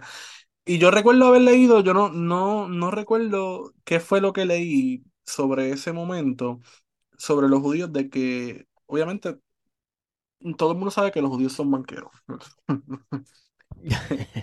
Eso es, eso es algo que es obvio, ¿verdad? Y eso ha sido una de las cosas que ha privilegiado a gran parte de la comunidad eh, judía. Y en esta época que estamos hablando, ya hacia el año 1500, 1520, 25, eh, ciertamente nutrían con mucho capital eh, al Imperio Español. El Imperio Español, eh, en términos económicos, ya estaba en un proceso de lo que se conoce, lo que se conocerá, ¿verdad? Como el mercantilismo, que se basaba sobre todo en la acumulación, pero ciertamente mantener toda esa estructura del, del Estado eh, español costaba, así que necesitaba Sí, financiación y esa financiación pues venía de capital principalmente judío. Entonces sí. una de las cosas que estaba curiosa era el asunto de las salchichas, ¿verdad? Y de los embutidos. Y saben que los embutidos usualmente se curan al aire, ¿verdad? Sí. Eh, y, y se ponían en la puerta. Entonces uno de los símbolos para poder saber si alguien era judío o no era si tenía en las afueras eh, un embutido. Y, y- lo que estaba leyendo particularmente era sobre estos judíos que tenían que poner obligatoriamente para poder pasar por ficha los embutidos y todo este tipo de, de carnes de, de cerdo eh, por ejemplo, hay muchos embutidos que se hacen con el estómago eh, del cerdo, más allá de la morcilla, que tienen que ponerlos en la, en la parte frontal de la casa como un símbolo de que nosotros somos cristianos, a pesar de que inicialmente éramos judíos, hicimos nuestra conversión. Porque también se dio eso, ¿verdad? Muchas, muchos judíos que se convirtieron. Pero se convirtieron, entre comillas, ¿verdad? Claro. Eh, porque era parte de, una forma de poder resistir al, a lo que estaba sucediendo eh, en España. Sí, y también hay casos donde se da, lo, donde pasa este, este, lo contrario. Hace, hace un tiempo estaba eh, alguien con alguien eh, yo leí, leí sobre una familia en las Islas Canarias que se llaman los Montes de Oca. Y una vez, ¿verdad? Fueron estas personas, no recuerdo qué fue lo que sucedió, que fueron unas personas, ¿verdad? Del gobierno a esa casa. Eh, pues esa, esa familia donaba mucho, hacía muchas donaciones y hacía, eh, contribuía muchísimo, ¿verdad? Con su riqueza al gobierno y un día pues están, están hablando, qué sé yo qué, y a uno de los, de los del gobierno eh, se le ocurre, no sé, caminar por la casa y abre una puerta y, y, y plácate, se cae un menorá. Y cuando, o sea, el menorá estamos hablando de los siete de los candelabros de los siete, que, que es típico judío. Se cae un menorá y se cae, eh, se cae otra, otra cosa. Y, y ellos simplemente ¿verdad? La denuncia que hace una persona, ¿eh? Y, y estas personas, siendo del gobierno, no hicieron nada. Pues, pues seguro no van a hacer nada. Cállate, cállate lado que esté judío, pero mira, suelta. No podemos. esa era una este, realidad de la época. También la Sí. cuestión con la banca también tiene que ver con lo que se le permitía, ¿verdad? A las comunidades, con los trabajos que se le permitía hacer a las comunidades Sí. judías dentro de los estados o reinos, etcétera, Sí. donde vivían, ¿verdad? Sí, Eh, eran comunidades cerradas no porque solamente porque se, se mantuvieran entre ellos por la ley de la Torá que no los permite casarse este, con gentiles, etcétera, sino también porque los segregaban. Principalmente los segregaban en guetos. Había un área judía, ¿verdad? El Sí. cuartel judío de la ciudad, donde ellos se les permitía, entre ellos, hacer todo tipo de profesión allá adentro. Sin embargo, fuera de esas comunidades, la- las opciones eran muy pocas. Sí. Sí, y comenzaron, sobre todo en la época medieval, comenzaron a ver, eh, porque muchas veces, por ejemplo, cuando se habla en, en- en- en la historiografía española de, de las ciudades reconquistadas, por ejemplo, se habla mucho de la convivencia, términos, ¿verdad? De, de las tres religiones y qué tolerante era España. No era, o sea, aquí no la cuestión no es tolerancia porque, por respeto, es tolerancia porque, mira, nos estamos aquí eh, reconquistando, necesitamos y necesitamos poder de todos lados y que todo el mundo pues, viva de, de cierta manera en paz. Pero una vez se conquista Granada, ok, 6 de enero conquistamos Granada. En abril los judíos se me van y, Sí. y los musulmanes pues rapidito se me Sí. van. Sí. O se convierten o se van. Y, y entonces ya vemos que entonces esa, esa tolerancia era no, no, no tolerancia con, con respeto, sino tolerancia porque nos convenía, porque pues no podíamos hacer nada. Y, y había facciones, por ejemplo, Isabel la Católica al principio, no- me imagino que no se pudo ver cuando estaba en esta lucha con, con su sobrina Juana, no sé, que llaman la Beltraneja, ¿verdad? Por ahí vulgarmente, eh, no se pudo, no, no se pudo haber dado el lujo de, de decir, no, toda esta gente se me va. ¿verdad? Porque obviamente había facciones, o por los primeros trastámaras, ¿verdad? T- Toda esta gente va a tener facciones y va a necesitar el apoyo de nobles y del pueblo. Y, y en el caso de los reyes católicos, De para hecho, eh, de hecho, Kevin, la serie de Isabel de Radio Televisión Española retrata muy bien lo que estamos hablando de, de los judíos que estaban dentro de la corte de Isabel de Castilla y de cómo cuando sus propias decisiones políticas van en contra de los judíos, ella misma dice, diablo, metí la pata, porque aquí había gente bien cercana a la corona que financiaba parte eh, de ese proyecto eh, contra, contra, contra el moro, ¿verdad? Contra el Islam, que eventualmente va a sufrir las consecuencias de la caída en desgracia por parte de Isabel. Exacto. Y, y vemos también, pues, todo esto se relaciona a, la Semana Santa, porque la Semana Santa eh, era Pues era una expresión pública, literalmente pública. Hoy día, ¿verdad? Porque que- que me gustaría también, eh, además de hablar del Puerto Rico barroco, ¿verdad? Que no hereda toda esta tradición, también me gustaría hablar del Puerto Rico actual. Pero hablando del Puerto Rico barroco, o sea, el, también una de esas características es la expresión de lo público, ¿no? La expresión de lo que, de lo que el gobierno o la sociedad apoya o, o quiere que la sociedad replique. Y por eso, pues, la Semana Santa va a ser, las procesiones tienen que verse, se tiene que eh, vivir lo que es la Semana Santa, los días según, ¿verdad? Eh, se tiene que, salen las obras teatrales referentes a la Semana Santa, eh, y es todo, todo, todo, todo, un, ¿verdad? Una cuestión pública de vivir esos días. eh, y las ciudades se, se vuelcan, se Sí, vuelcan completamente en, en, en esa celebración. En, en Andalucía, yo creo que acá en, Andal- en Andalucía, naturalmente, eh, en muchas ciudades, pero yo, yo pienso, puede ser que esté equivocado, pero yo pienso que acá en América, la ciudad que mejor, man- que mejor mantiene la tradición de la Semana Santa en cuestión de procesiones y, y eso es la ciudad, la antigua Guatemala. En la antigua Oh, sí. Guatemala hay proce- en la antigua Guatemala hay procesiones desde el primer domingo de Adviento. Estamos hablando de que tenemos cinco domingos con procesiones. El quinto domingo de Adviento se hace una procesión que eso llueve, trueno, relampaguea. Yo creo que este año yo cayó un aguacero bien fuerte y ellos siguieron por ahí, se visten con las capuchas. Eh, ya la Semana Santa, pues hay procesiones todos los días, eh, bien, bien particulares. Eh, eh, en Cusco, en el Perú, por ejemplo, el lunes santo sale lo que llaman el Señor de los Temblores, que es un- una imagen de Jesucristo crucificado ante la que, según la tradición, se oró durante un terremoto y paró de temblar. Y se saca los lunes santos, que los, los, los indígenas lo llaman el taitacha, el papá. Eh, eh, eso quería hablar, Kevin, porque tanto en el caso del Perú como en el caso de Antigua Guatemala, particularmente ese último porque lo estudié contigo en una clase, una clase que tomamos de ciudad, eh, la ciudad colonial. La, los motivos mayas, ¿verdad? Están bien presentes dentro de toda la, celebre- la celebración de la Semana Santa en Antigua Guatemala, con este tipo de, de alfombras que se hacen con acerrín y, y con, otro, con otras cosas naturales, ¿verdad? Con flores y demás eh, que se hacen literalmente en todas las calles.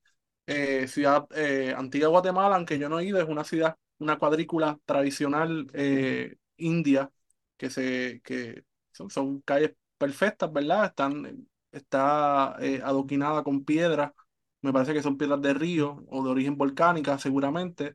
Y en todas las calles se ponen este tipo de alfombras con motivos mayas. Entonces, cómo todo eso mezcla ¿verdad? Con las celebraciones cristianas. Es una cosa bien interesante, ¿verdad? Y ahí es que viene la cuestión del sincretismo sí. religioso que también sucede, ¿verdad? En Perú y en casi toda Latinoamérica, donde todavía hoy existen comunidades originarias viviendo y sí, coexistiendo. y, hay que, y también haciendo un paréntesis, recordando tu, tu investigación de Antigua Guatemala, hay que, en en Gua- Antigua Guatemala hubo una serie de, de terremotos, lo que, lo que hoy día eh, se, se nombraría una secuencia sísmica, como la que hubo en el 2020 acá, bien, bi- bien fuerte que destruyó gran parte de la antigua Guatemala y seguía temblando y seguía temblando y seguía temblando.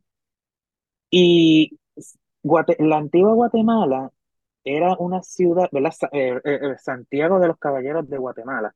Era una ciudad extremadamente barroca donde se concentraba mucho poder, sobre todo de la iglesia. Había mucho poder eh, de, la- de las órdenes mendicantes. Los dominicos tenían un convento ahí gigantesco. Los franciscanos lograron rescatar, ¿verdad? Parte de ello. Había una catedral bien suntuosa. eh, había distintas órdenes de monjas, colegios de jesuitas universidad, era una ciudad bien, donde había una presencia eclesiástica bien fuerte. Y, ¿verdad? Ya cuando se muda entonces a la Nueva Guatemala, que lo hace Carlos bajo, bajo Carlos III, ya eso es una ciudad completamente ilustrada. Sí va a haber iglesias, sí va a haber conventos, pero aquí el, el poder tiene que girar alrededor del poder civil, del poder del monarca. Eh, y vemos pues todas estas iglesias en ruinas, eh, con arquitectura bien particular, que es, es es un atractivo turístico que hasta el día de hoy, ¿verdad?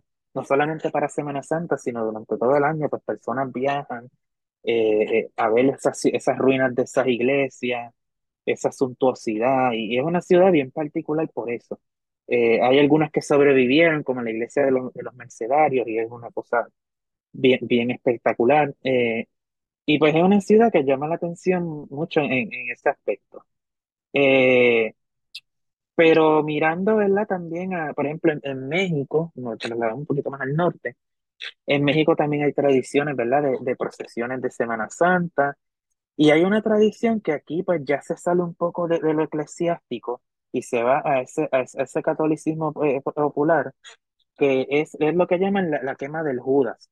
El, el jueves santo, creo que el jueves santo por la noche, o el, o el, o el viernes santo por la noche, o el, no sé cuándo si es el viernes, el, el jueves, el viernes, o, o el sábado de Aquí, no aquí, el sábado de gloria en Puerto Rico, por lo menos en Puerto Rico, como hasta siglo XIX, hay constancia de que se cogía un trapo y, y básicamente se le pegaba.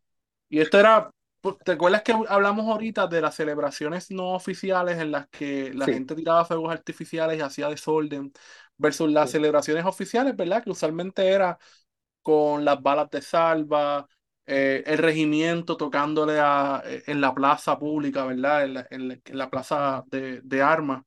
Eh, dentro de esas celebraciones populares estaba pues coger un saco, ¿verdad? Entonces este es Judas, ¿verdad? Y básicamente la gente iba y le daba, le pegaba, como si fuera este una, una, pi- una piñata, ¿verdad? Eh, y en el que desataban, ¿verdad? Toda su, su, su ira y era parte, ¿verdad? De la celebración. Yo no sé si en el siglo XX, me parece que no, pero por lo menos hasta el siglo XIX está documentado en Puerto Rico esa celebración, en la Semana Santa, particularmente los sábados.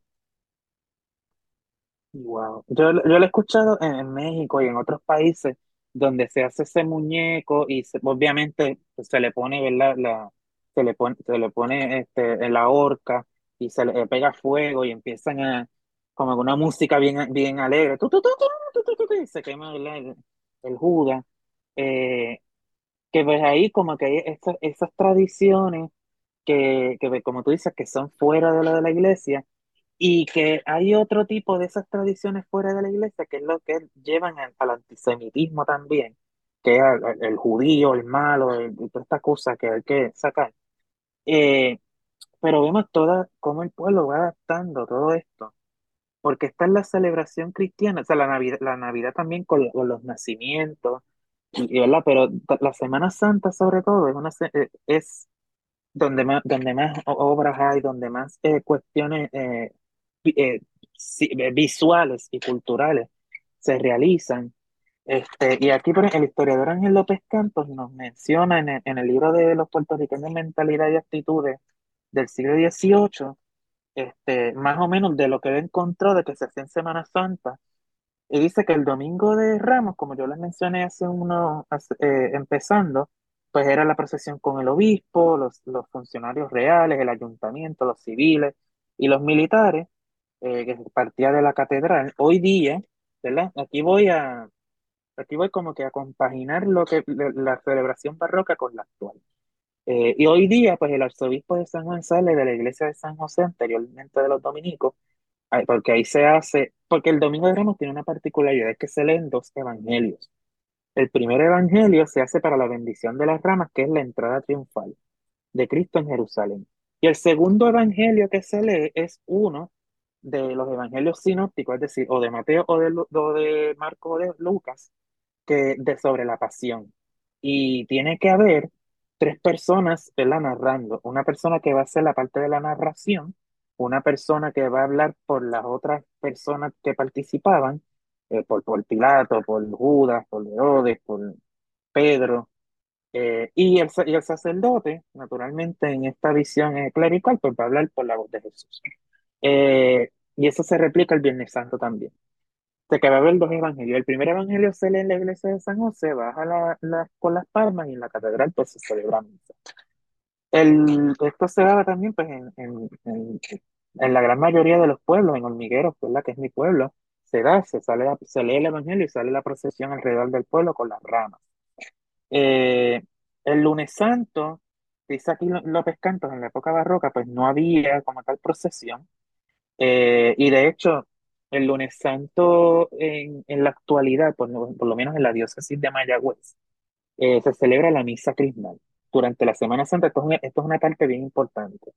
Eh, de lunes a jueves, en cualquier momento, se debe celebrar por cada diócesis, presidida naturalmente por el obispo, la misa crismal. que es donde se consagran todos esos crismas u óleos, que es el crisma de los catecúmenos, que se pone los bautizados, el de la unción de los enfermos, teniendo en cuenta los, los sacramentos de la Iglesia Católica. Y se entregan a representantes de las diferentes parroquias para que la presenten en la misa de la Cena del Señor en Jueves Santo en su parroquia. En el caso de la, de la, diócesis de Mayagüez, se celebra el lunes. En algunos lugares, pues el martes, miércoles o jueves, dependiendo. En Roma se celebra el Jueves Santo por la mañana. El martes santo, como mencioné hace poco, en, en ese siglo XVIII, pues sale esa procesión desde el convento de los dominicos con eh, la imagen de Jesús atado a la columna.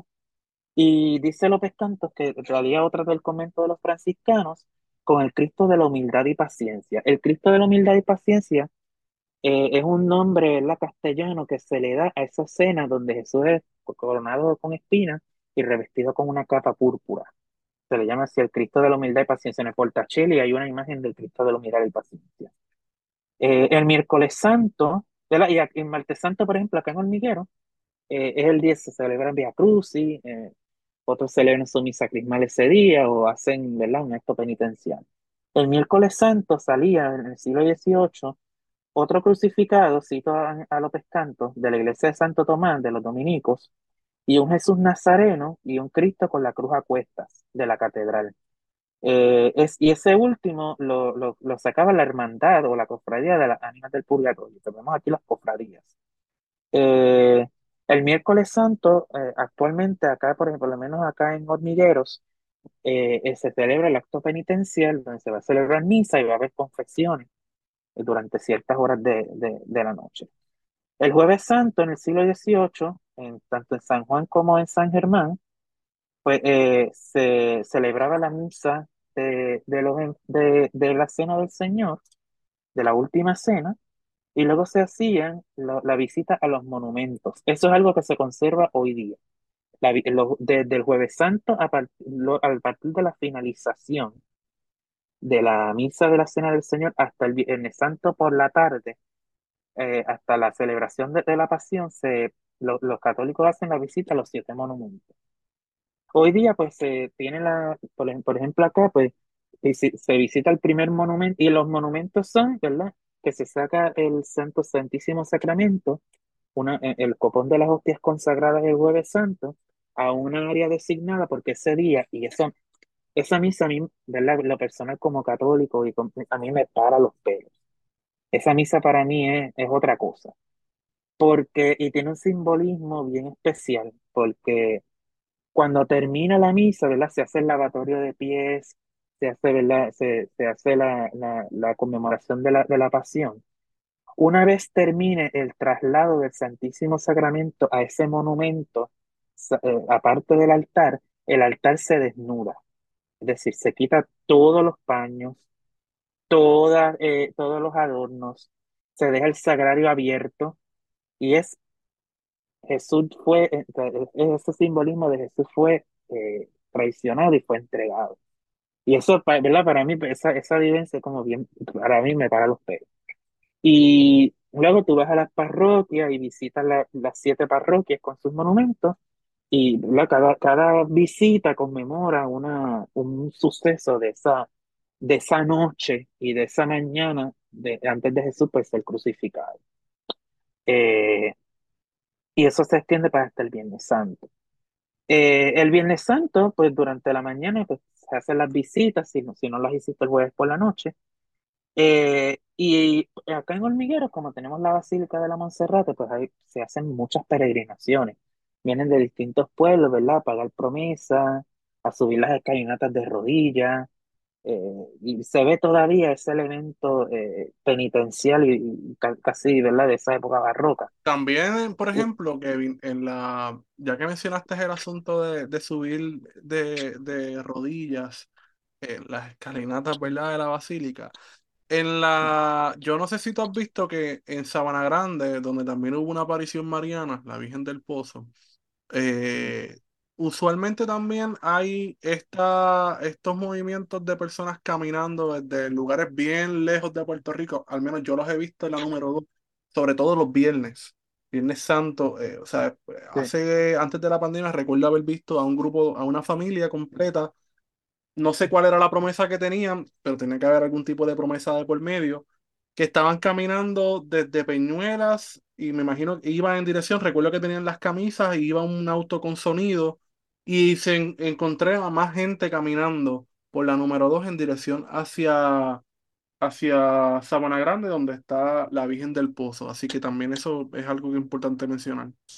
Sí, que ese día, es, ese lugar también es importante, ¿verdad? También muchas actividades durante la Semana Santa, que aunque no ha sido, ¿verdad? Una, una aparición reconocida oficialmente por la iglesia, pero eh, pues mucha gente va por su, es un lugar que, que da tranquilidad, da mucha paz y al final del día, pues la devoción a la Virgen es la devoción a la Virgen. Eh, y, y, pues ese lugar también se hacen muchas, eh, muchas actividades durante la Semana Santa. Eh, antes yo recuerdo que había como un parque temático que se abría en Semana Santa. y, Tierra Santa creo que se llama, todavía, todavía existe, creo que lo están anunciando por televisión. Ay, Virgen, yo pues, pensaba que eso era un fenómeno de los cristianos pentecostales de la Florida, que hicieron un Disney cristiano. Pues bueno, pero recuerda, recuerda que aquí hubo uno eh, en el edificio ese de allá de. Sí. Ah, por Carolina, ¿verdad? Por el ah, que era de los fondos. El de, de los fondos. Que estaba un dinosaurio allí que era como que. Súper random. sí, yo me acuerdo. Sí, sí, es verdad, es verdad, Pero lo que pasa es que el fenómeno de la Virgen, de la Virgen del Pozo, tanto dentro como sobre todo fuera de Puerto Rico, va a adquirir, ¿verdad? Al, al no ser reconocido por la iglesia, va a adquirir también en, en, cierto, en ciertos grupos o en ciertos momentos, este, pues una, unos, unos ¿cómo, cómo puedo decir eso? Unas tradiciones que no son necesariamente apegadas al catolicismo oficial.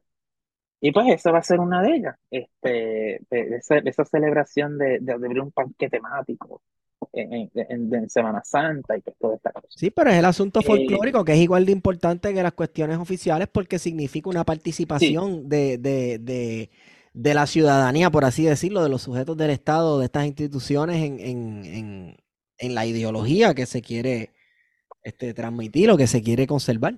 Y que haciendo una pausa aquí bien random, eh, porque es que me vino rápido a la mente lo que tú dices, Esteban. Esta es la semana, en la, yo no lo he visto los anuncios, pero hace 3, 4 años atrás, esta era la semana en la de ¡Pare de sufrir! que te repartían los ungüentos, los aceites y todas estas pendejadas. en la iglesia esa que está en la avenida. iglesia Universal, sí, la iglesia universal que es de, de, es como de Brasil, ¿verdad? Es de Brasil. Una, una, de Brasil, toda esta pendeja de la teología de la prosperidad por ahí. Sí, sí, sí. Eh, que son protestantes. Mira, la, iglesia protestante aquí en Puerto Rico no tiene muchos ritos así oficiales eh, anuales porque mi experiencia por lo menos ha sido que, tú sabes, y esto es típico, todo aquel que se haya criado en una iglesia pentecostal o evangélica, lo que sea, sabe que el dominguito de resurrección lo que viene es el drama, un dramita de la resurrección de Cristo. Si acaso el viernes, si acaso el culto del viernes en la noche se hace un dramita de la crucifixión y el domingo se deja para el dramita de la resurrección tú sabes, y se, se pone este, las canciones de, ¿cómo es que se llama este muchacho de nombre Ezequiel? Que decía, bájenlo, era una canción bien graciosa.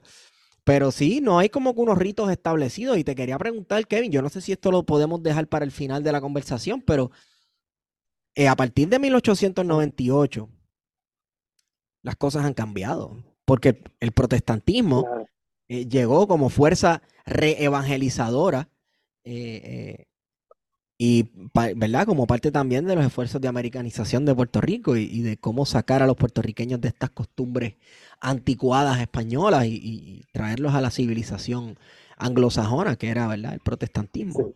No sé cuánto, qué efecto ha tenido, si de merma, si la merma de la participación en estos este, ritos se debe a que a los chamacos les importa cada vez menos y menos gente está interesada en la tradición o se debe también en parte a ese proceso de protestantización y americanización de la isla? Pues pienso que tiene, ¿verdad? Tiene elementos de ambas, de ambas partes.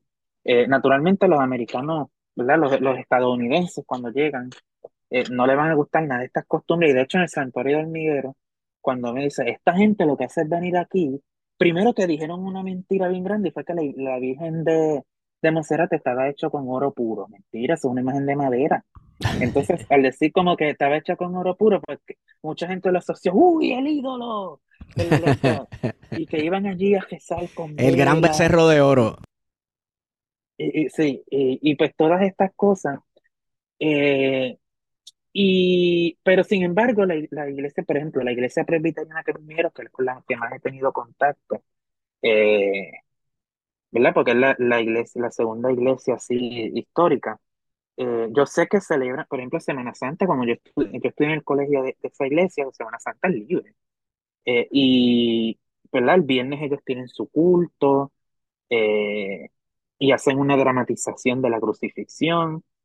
Claro, es diferente porque los ritos son diferentes. En, la iglesia, en la iglesia católica es una, es una liturgia, unos ritos, hay unos ritos litúrgicos bien marcados eh, eh, que, ¿verdad? Que, ni, que ni siquiera las reformas litúrgicas del siglo eh, del siglo XX, de, los, de los 60, el Concilio Vaticano, pues este, trastocó eso. Y es, por ejemplo, vamos a, vamos a describir brevemente el Viernes Santo y después el sábado, el sábado de Gloria, el Domingo de Resurrección, actualmente. actualmente desde el, el Viernes Santo, pues, luego de, de los monumentos, pues, a la una de la tarde, eh, pues a la una, porque tiene que ser antes de las tres, comienza un sermón de, de más o menos dos horas de las siete palabras.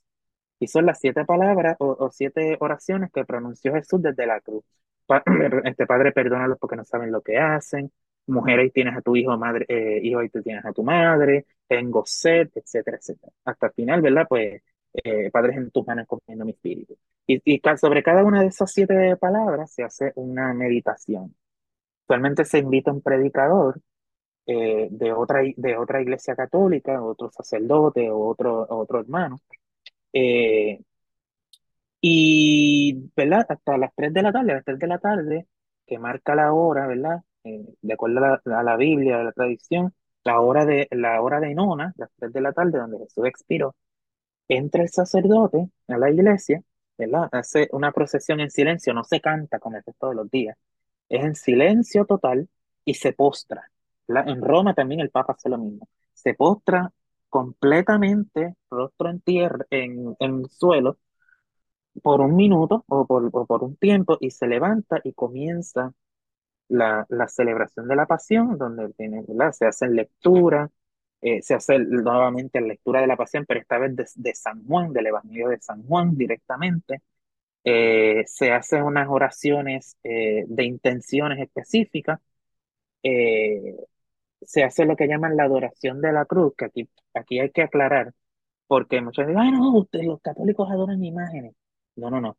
Adoración se refiere, viene desde la época, desde la época antigua. Adoración, en este caso, viene, viene siendo, ¿verdad? Se divide entre el culto de la tría, que es el que se le ofrece a Dios, el culto de hiperdulía, que es el que la Iglesia Católica y la Iglesia Ortodoxa ha otorgado a la Virgen María eh, como criatura más santa, y el de Dulía, que es a los santos, ¿verdad? Eh, a los santos, eh, el resto de los santos. Y vemos entonces que se llama adoración de la cruz, pero es una veneración, una veneración, culto de Dulía. Pero se le llama adoración porque ahí estuvo Jesús, etc. El paso de, o la adoración de la cruz se para el sacerdote en tres ocasiones, eh, dice, en la echa el himnum crucis, aquí está el leño de la, de, de, la cruz, del que pende nuestra salvación. Y, y se responde otra cosa que ahora mismo no recuerdo bien, y se hace tres veces hasta que llega. Y luego pues cada persona va y toca, ¿verdad? Como símbolo de veneración, toca la cruz, o alguna gente la besa después del COVID, eso no se va a ver pero alguna gente, y alguna gente la toca, la besa, y después pues se da la comunión, no se consagra, porque no se celebra misa, es una celebración eh, litúrgica distinta, se comulga y se saca la procesión del Santo Entierro. Entonces va acá, pues eh, casi siempre un Cristo yacente, obviamente con, con una, dentro de una tumba de cristal, porque se pueda ver, pero eh, una, la cruz, ¿verdad? Una imagen de la cruz vacía, con una, una cinta violeta, y atrás pues la Virgen Dolorosa, ¿verdad? Vestida negra naturalmente. Eh, esto lo he visto en Hormiguero, lo he visto en Mayagüez, lo he visto en San Germán, Sabana Grande, pueblos cercanos, lo he visto en San Juan. O sea que esto, es- esto es algo que es bastante común y bastante extendido, yo creo que a nivel, vamos a decirlo, de, de Hispanoamérica, de- de- del catolicismo como tal en general. El sábado santo, el día, ¿verdad? No se celebra misa durante el día. Eh, durante la no, durante, se supone que sea más o menos como a las nueve de la noche. Pero, ¿verdad? Como yo le estaba comentando a Wario el, el domingo que estamos hablando de esto, de que, pues, por ejemplo, si hay comunidades, por ejemplo, que son de personas de la tercera edad, pues no van a celebrar una misa a las nueve de la noche. Pues necesitan, pues, acostarse más temprano, pues empieza a las seis, a las siete. Eh, en la Catedral de San Juan se empieza como a las siete u ocho de la noche, porque como es la misa que se transmite a nivel nacional, pues la hacen más temprano. Acá en Hormiguero usualmente empieza a las nueve, nueve y media, y es la misa más larga del año. Larga. Porque son siete lecturas bíblicas del Antiguo Testamento con siete salmos.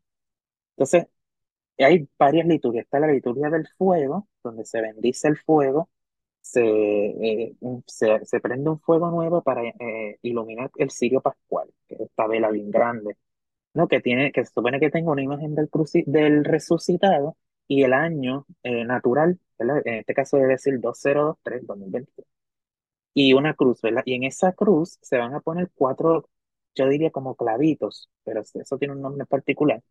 Y que por cada clavo se dice, ¿verdad? Se pone Cris- Cristo hoy y ayer, eri et odi en latín, y Cristo alfa y omega, y se ponen los cuatro. Se lleva, entonces el cirio va aprendiendo eh, a, los a, los, a los otros cirios pequeños que tiene la comunidad dentro de la iglesia. La iglesia está apagada eh, completamente, no hay luz y se va prendiendo los cirios. Y según se replicó la- en la adoración de la cruz, las tres veces que dijo esta es la cruz del que pende nuestra salvación, eh, se dice luz de Cristo. Y se para tres veces hasta que en la tercera vez se prende parcialmente a la iglesia, no prende el todo, parcialmente. Ponen el cirio en, en un, en un tipo de candelabro y cantan el pregón pascual, que es uno de los momentos más hermosos y más significativos. Es un pregón que originalmente es latín, ¿verdad? Pero se lee, ¿verdad? Actualmente en español. Luego de que culmina todo eso, entonces empiezan las lecturas que mencioné, siete lecturas del Antiguo Testamento con sus siete salmos cantados, eh, y por cada de ellos, un- uno de ellos una oración, y después del último salmo se canta el Gloria y conmemora, ¿verdad? La resurrección de Cristo, y se prende la iglesia completa, todas horas y todas las luces, y se tocan las campanas.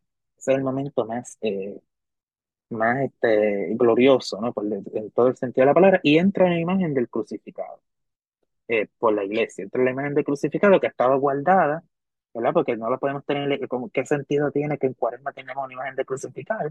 Está guardada, ese día la sacan, la adornan y, la, y, y entra en la iglesia. Se prosigue con el evangelio, se prosigue con, con la celebración normal y al final pues, eh, se saca ese Cristo en procesión. En Hormiguero se hace por un lado, llevan los hombres a Cristo, por otro lado llevan las mujeres a María, eh, y van, y esa es la procesión del Santo Encuentro. Y cuando se encuentra, ¿verdad? La Virgen, la imagen de la Virgen, los que la llevan tienen que arrodillarse tres veces ante la imagen del Cristo.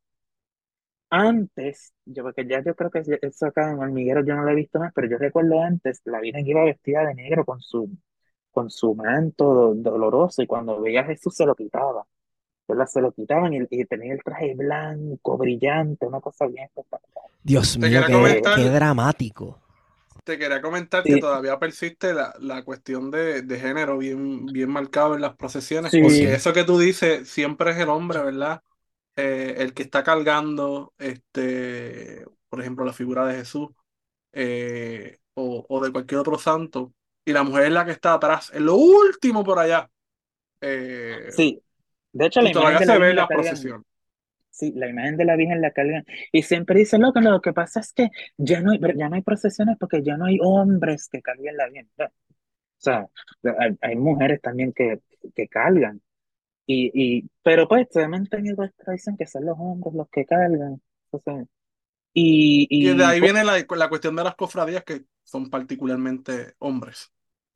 sí, hay cofradías de, de de, de yo, yo he leído, por ejemplo, esa cofradía que mencioné al principio del de Cristo atado a la columna de- del siglo XVIII era de, de ambos, porque era también la de Santa Rosa de Lima, eran una, era una sola cofradía, eh, era, tan- era tanto para hombres como mujeres, pero debían tener, pre- debían predominar los pardos. Mira cómo es esto. Esta, o sea, las constituciones de esa, de esa cofradía era que el mayor número de personas eh, deberían ser pardos, que sí se podían emitir blancos, sí se podían emitir morenos, se podían emitir negros, pero la mayoría tenían que ser pardos, de este tipo de casta en específico. Y si hubiera una vacante, te- te- preferiblemente un pardo o una parda. Eh, y pues eh, muchas van a adquirir pues este sentido racial, ¿verdad? Pero, y otras van a ser solamente de hombre. Por ejemplo, la cofradía de, de- del Santo Entierro del siglo XVIII en San Juan que es la, la, del, la, del, la Santo Entierro y la Virgen de los Dolores, esa procesión era de, los soldados, sea que naturalmente ahí no vas a ver mujeres. Eh, en los actos, o sea, sí, y podrían ir, como tú dices, detrás, pero no iban, la cofradía era de los soldados exclusivamente. Eh, y, y pues esa, pues eso se, se da también, ¿verdad? Eh, yo conversando con una, con una conocida que, eh, que ella es de Málaga, que está escuchando el podcast, le envío saludos, Sonia. Eh, me estaba contando, yo le conté toda esta tradición de la, de la, de, de la procesión del Santo Encuentro, y ella me dice, en Málaga es igual, igualito. La Virgen se. Los que traen la imagen se arrodillan tres veces, y, ¿verdad? Y se da el Santo Encuentro, ahí comienza, ¿verdad? a tocar las campanas, y eso se da en Hormigueros también, y, y vi una también en Sabana Grande, en San Germán que es la, así las que he visto. En San Juan realmente debe darse, pero realmente no la he visto. Eh, y pues se da pues todo esto, pero vi una en Italia, curiosamente, donde la imagen de la Virgen va a ver- está de negro y la están moviendo así.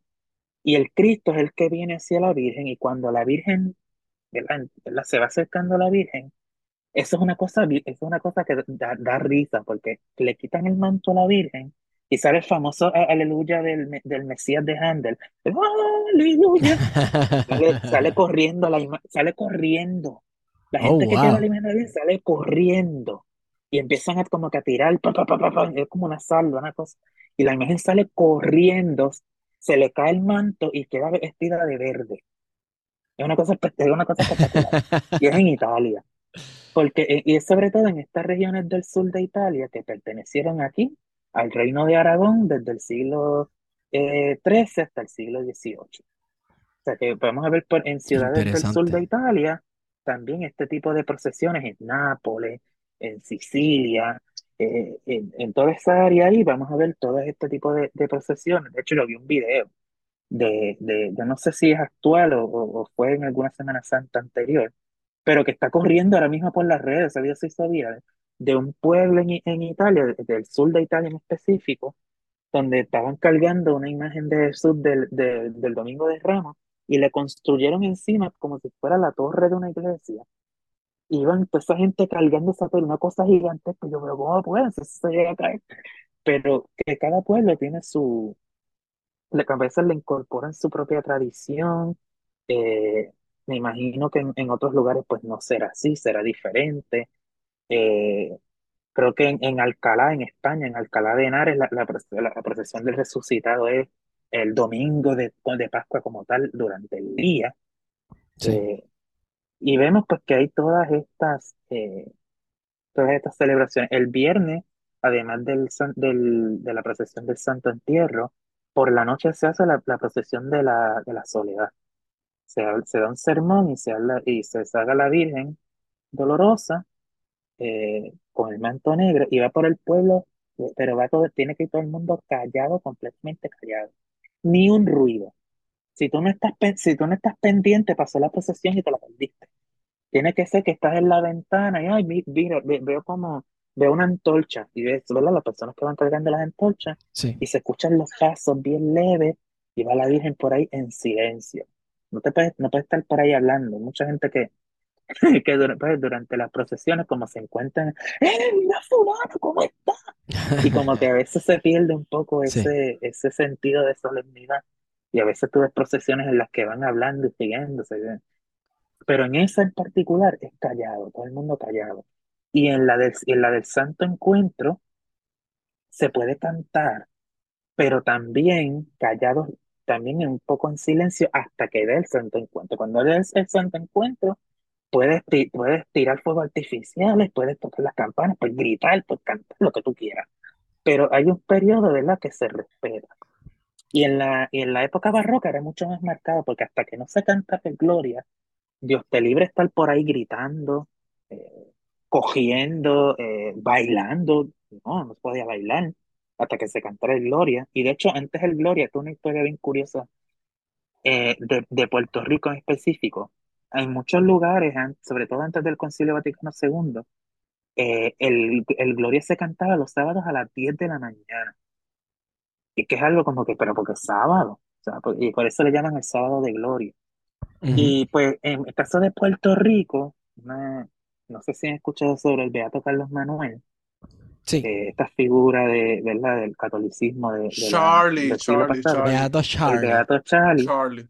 El Beato Charlie, eh, del, del estudiante en la UPR en Río Piedra, va a ir a la parroquia de San Antonio de los Capuchinos, allá mismo en Río Piedra, y va a formar un grupito también en Cagua, él era oriundo de Cagua, y va a decir, espérate, lo que pasa es que la, la, la celebración de la vigilia pascual no puede ser un sábado por la mañana, tiene que ser por la noche. Esta celebración tiene que tener lugar por la noche.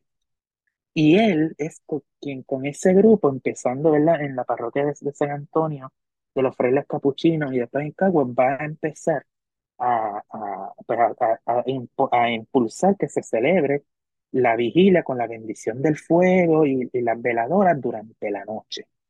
Y al final, ¿verdad? Se implementa incluso antes del Concilio Vaticano II en Puerto Rico. Pero eso es un, un dato curioso. Qué chévere.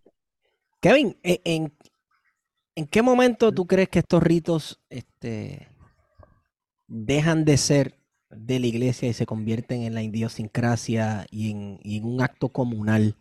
Este, o en un acto, por ejemplo, en que una comunidad específica tiene una catarsis y todos se reúnen y, y, y a compartir la fe, ya vamos, y, una excusa para juntarse y verse, ¿verdad? Que al final del día un montón de nuestras celebraciones básicamente se reducen a eso. Una excusa para juntarse y verse y, hablar y a fulano no te veo hace tiempo y cómo están los nenes, etcétera, etcétera. O sea, eh, eh, se ha dado eso, que ni siquiera la iglesia tiene que intervenir tanto en muchos de estos ritos o se forman fiestas nuevas a partir de, o tradiciones nuevas a partir de la liturgia establecida eclesiástica. Sí, entiendo que sí, porque, por ejemplo, estos días que son días de descanso, eh, pues hoy, ¿verdad? Después la, la sociedad capitalista los va, lo, lo va a convertir en los días feriados, que mientras, me, mientras menos sean mejor. Pero antes, por cada ¿verdad? Antes cada, eh, cada festividad importante de, de santo o de, o de alguna invocación de la Virgen, pues tenía su día de fiesta y ese día había que observarlo, ir a misa y no trabajar. Y eso lo vemos desde el principio de la conquista, la queja de los, ¿verdad? De, de los frailes dominicos de la Española, es que mira, es que estos, estos encomenderos llegan a, llevan a los indígenas a trabajar hasta, hasta los días de guardar, esta gente no respeta.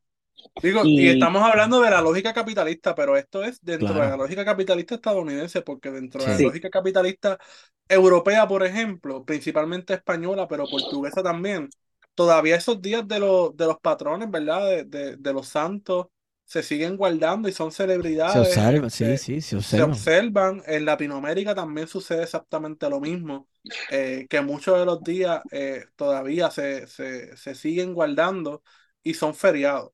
En Puerto Rico, pues eso se perdió, por ejemplo, la, la, y una de las festividades que se ha ido perdiendo mucho es el Día de los Patrones, de cada uno de los municipios. Ah, ¿verdad? las patronales, pero... Las pero, patronales. Sí, y pero, eso, ¿verdad? Pues es, a es mí no me gusta bien... cuando las llaman... Ajá. Sí. A mí no me gusta cuando las llaman fiestas de pueblo. Eso es tan y tan... Tan laico. Te voy a decir algo, y eso no es ni laico. Eh, conozco, wow, se me olvidó el nombre, un, un, estudiante en el Centro de Estudios Avanzados estaba elaborando una tesis sobre el proceso, ¿verdad?, de, de, el crecimiento del protestantismo en Puerto Rico y la sustitución o desaparición paulatina de las fiestas patronales y de cómo, pues, estos alcaldes para coquetear con este nuevo poder dentro del municipio, las iglesias que tienen un nivel de organización increíble y pueden mover votos. Exacto. Ellos van sustituyendo o, haciendo laicas estas fiestas de, de, los patronos o las santas patronas de los pueblos y entonces se convierten en las fiestas de pueblo por presión directa en muchos casos de, de, pastores de iglesias protestantes, etcétera. Y vemos en Hormigueros, por ejemplo, este proceso, yo puedo decir, no lo viví, pero sí me di, sí fui parte como de, de esa transformación porque antes las fiestas patronales duraban los, los nueve días de la novena y el día de la patrona. O duraban diez días. Ahora vemos que en un fin de semana vienen dos o tres artistas y se acabó el evento. Sí, como en las últimas de Manatí, que si no me equivoco, fueron tres días y cantó Coscuyuela. Y vemos, cantó por ejemplo, que antes las fiestas pues eran, eran eh, sumamente pues eclesiásticas pues en la misma iglesia se hacía la fiesta, se tiraban los cohetes, se, hacían las procesiones y había la fiesta dentro del mismo ambiente de la iglesia. Poco a poco, pues eso se va desplazando, ¿verdad? Se va, entonces va a empezar a verla una fiesta patronal de la iglesia, la novena y la preparación, y una fiesta patronal de pueblo que sí tiene que ver y, se, se, sigue respetando un poco eh, todo esto, eh, pero ya es de pueblo. Pero ya vemos un fenómeno donde, por ejemplo, eh, pues siguen los, los, los, los, nueve días de la novena, más el día del patrono patrona, que son los diez días de fiestas patronales en la iglesia, y como tú dices, en el pueblo se celebran, eso yo, fin de semana, dos días, vienen, traen un, reggaetonero de esos que está empezando, o traen, ¿verdad? Es una fiesta de exposición. Y antes yo me acuerdo que había más chinas y había más cosas. Sí, creo sí, que sí, sí. Las únicas fiestas patronales, y por eso es que me equivoco, pero las únicas fiestas patronales, por lo menos en el área que yo he visto, que mantienen, que de hecho incluso son, más, son los mismos días o incluso más días que las fiestas patronales de la iglesia, son las de Mayagüez, que las de Mayagüez duran yo no sé cuántos días. Y incluso en Mayagüez la tradición es que el, la, Navidad, la Navidad se acaba el, el día de la Candelaria, el 2 de febrero. Que uno pasa por ahí en, a finales, El, el, 2 de febrero y ve casas decoradas de Navidad. Y, se queman los árboles, por ejemplo, si compraste un árbol de Navidad natural, etcétera. Mira, y antes se hacían las fogatas. Mira, hay en cuanto a, a, lo que estaba mencionando ahorita, ¿verdad? De, de, cómo se van añadiendo, no, que tú mencionaste que se van añadiendo elementos laicos a, la fiesta, que por ejemplo, además de la, de la procesión de la Virgen, etcétera, marchan los estudiantes de la escuela del pueblo, este, también hay, había una tradición que a mí me contaron que había en Manatí, que en la Plaza del Pueblo, ¿verdad? Este, separaban los muchachos en los balcones y compraban como unos conitos donde mismo venía el gofio, también vendían como un confeti. Y a las nenas que pasaban que ellos les gustaban, pues tú le dejabas saber que, a ti te gustaba tirándole un poquito de confeti a la muchacha que pasaba. Y así un montón de cosas, ¿verdad? Se formaron un montón de tradiciones alrededor de estas fiestas. Ahora bien, además de los dos elementos que yo mencioné ahorita, de la llegada del protestantismo y la, pues es que hay menos interés en realidad por estos asuntos religiosos. Hay un elemento bien importante y es el desplazamiento y destrucción de muchas comunidades en Puerto Rico, principalmente la vida alrededor de los cascos urbanos, que era donde ocurría en muchos casos y donde ocurre todavía toda esta acción. ¿Sabes? Si no hay vida en el, casco en el casco urbano, es muy difícil que estas procesiones y estas actividades de pueblo se den. Y no lo estoy mirando como una cuestión nostálgica, etcétera, porque yo no soy católico, tú sabes.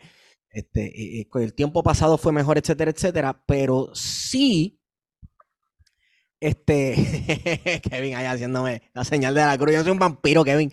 Este, soy protestante, que es casi peor.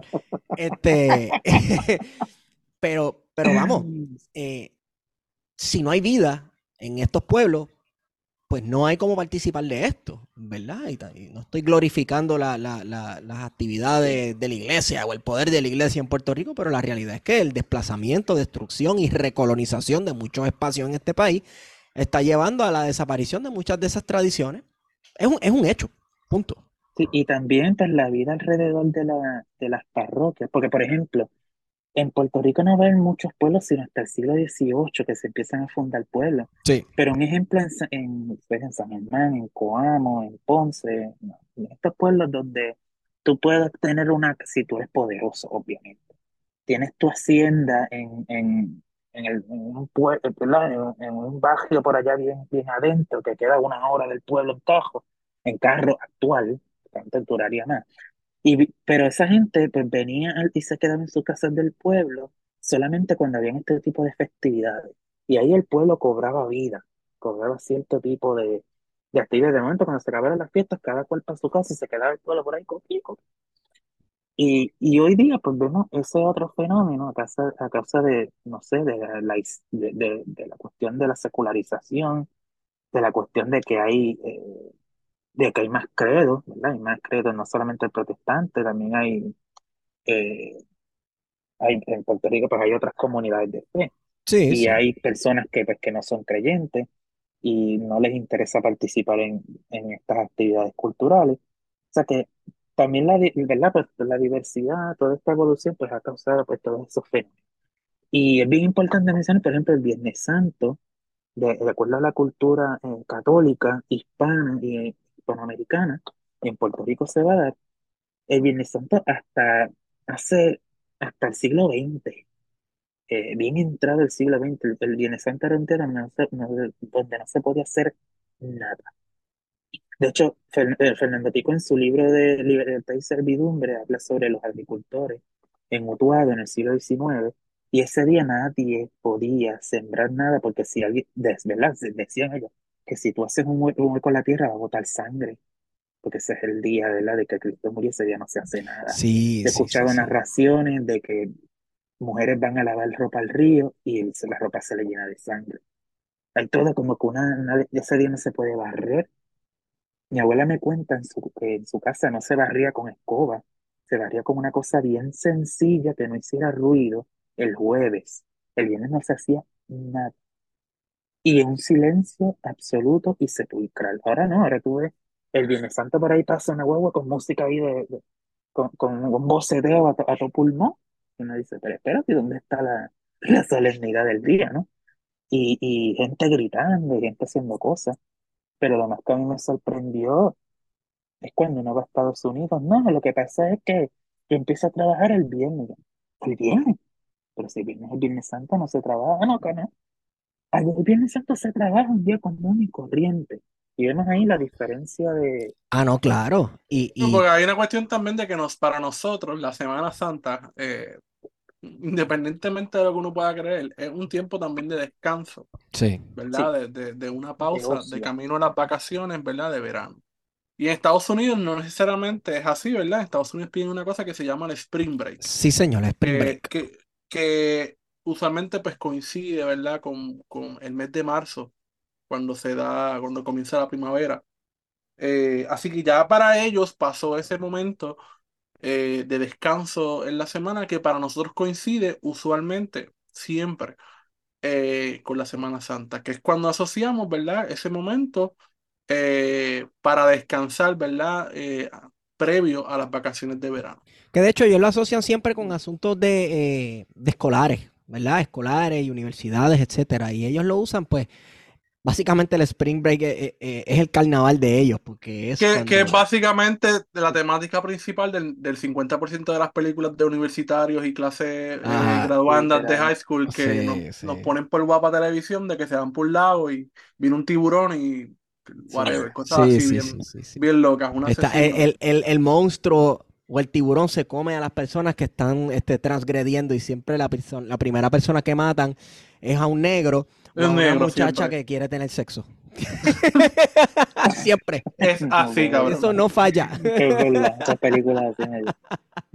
Y, y otra cosa que ha- se ha ido, eh, se ha ido adentrando en la cultura puertorriqueña ya secular, pero que como quiera tiene ese, ese, ese esa religiosidad popular, es, por ejemplo, en lo que llaman el, el- el turismo religioso. En Semana Santa, turismo religioso. Oh, sí.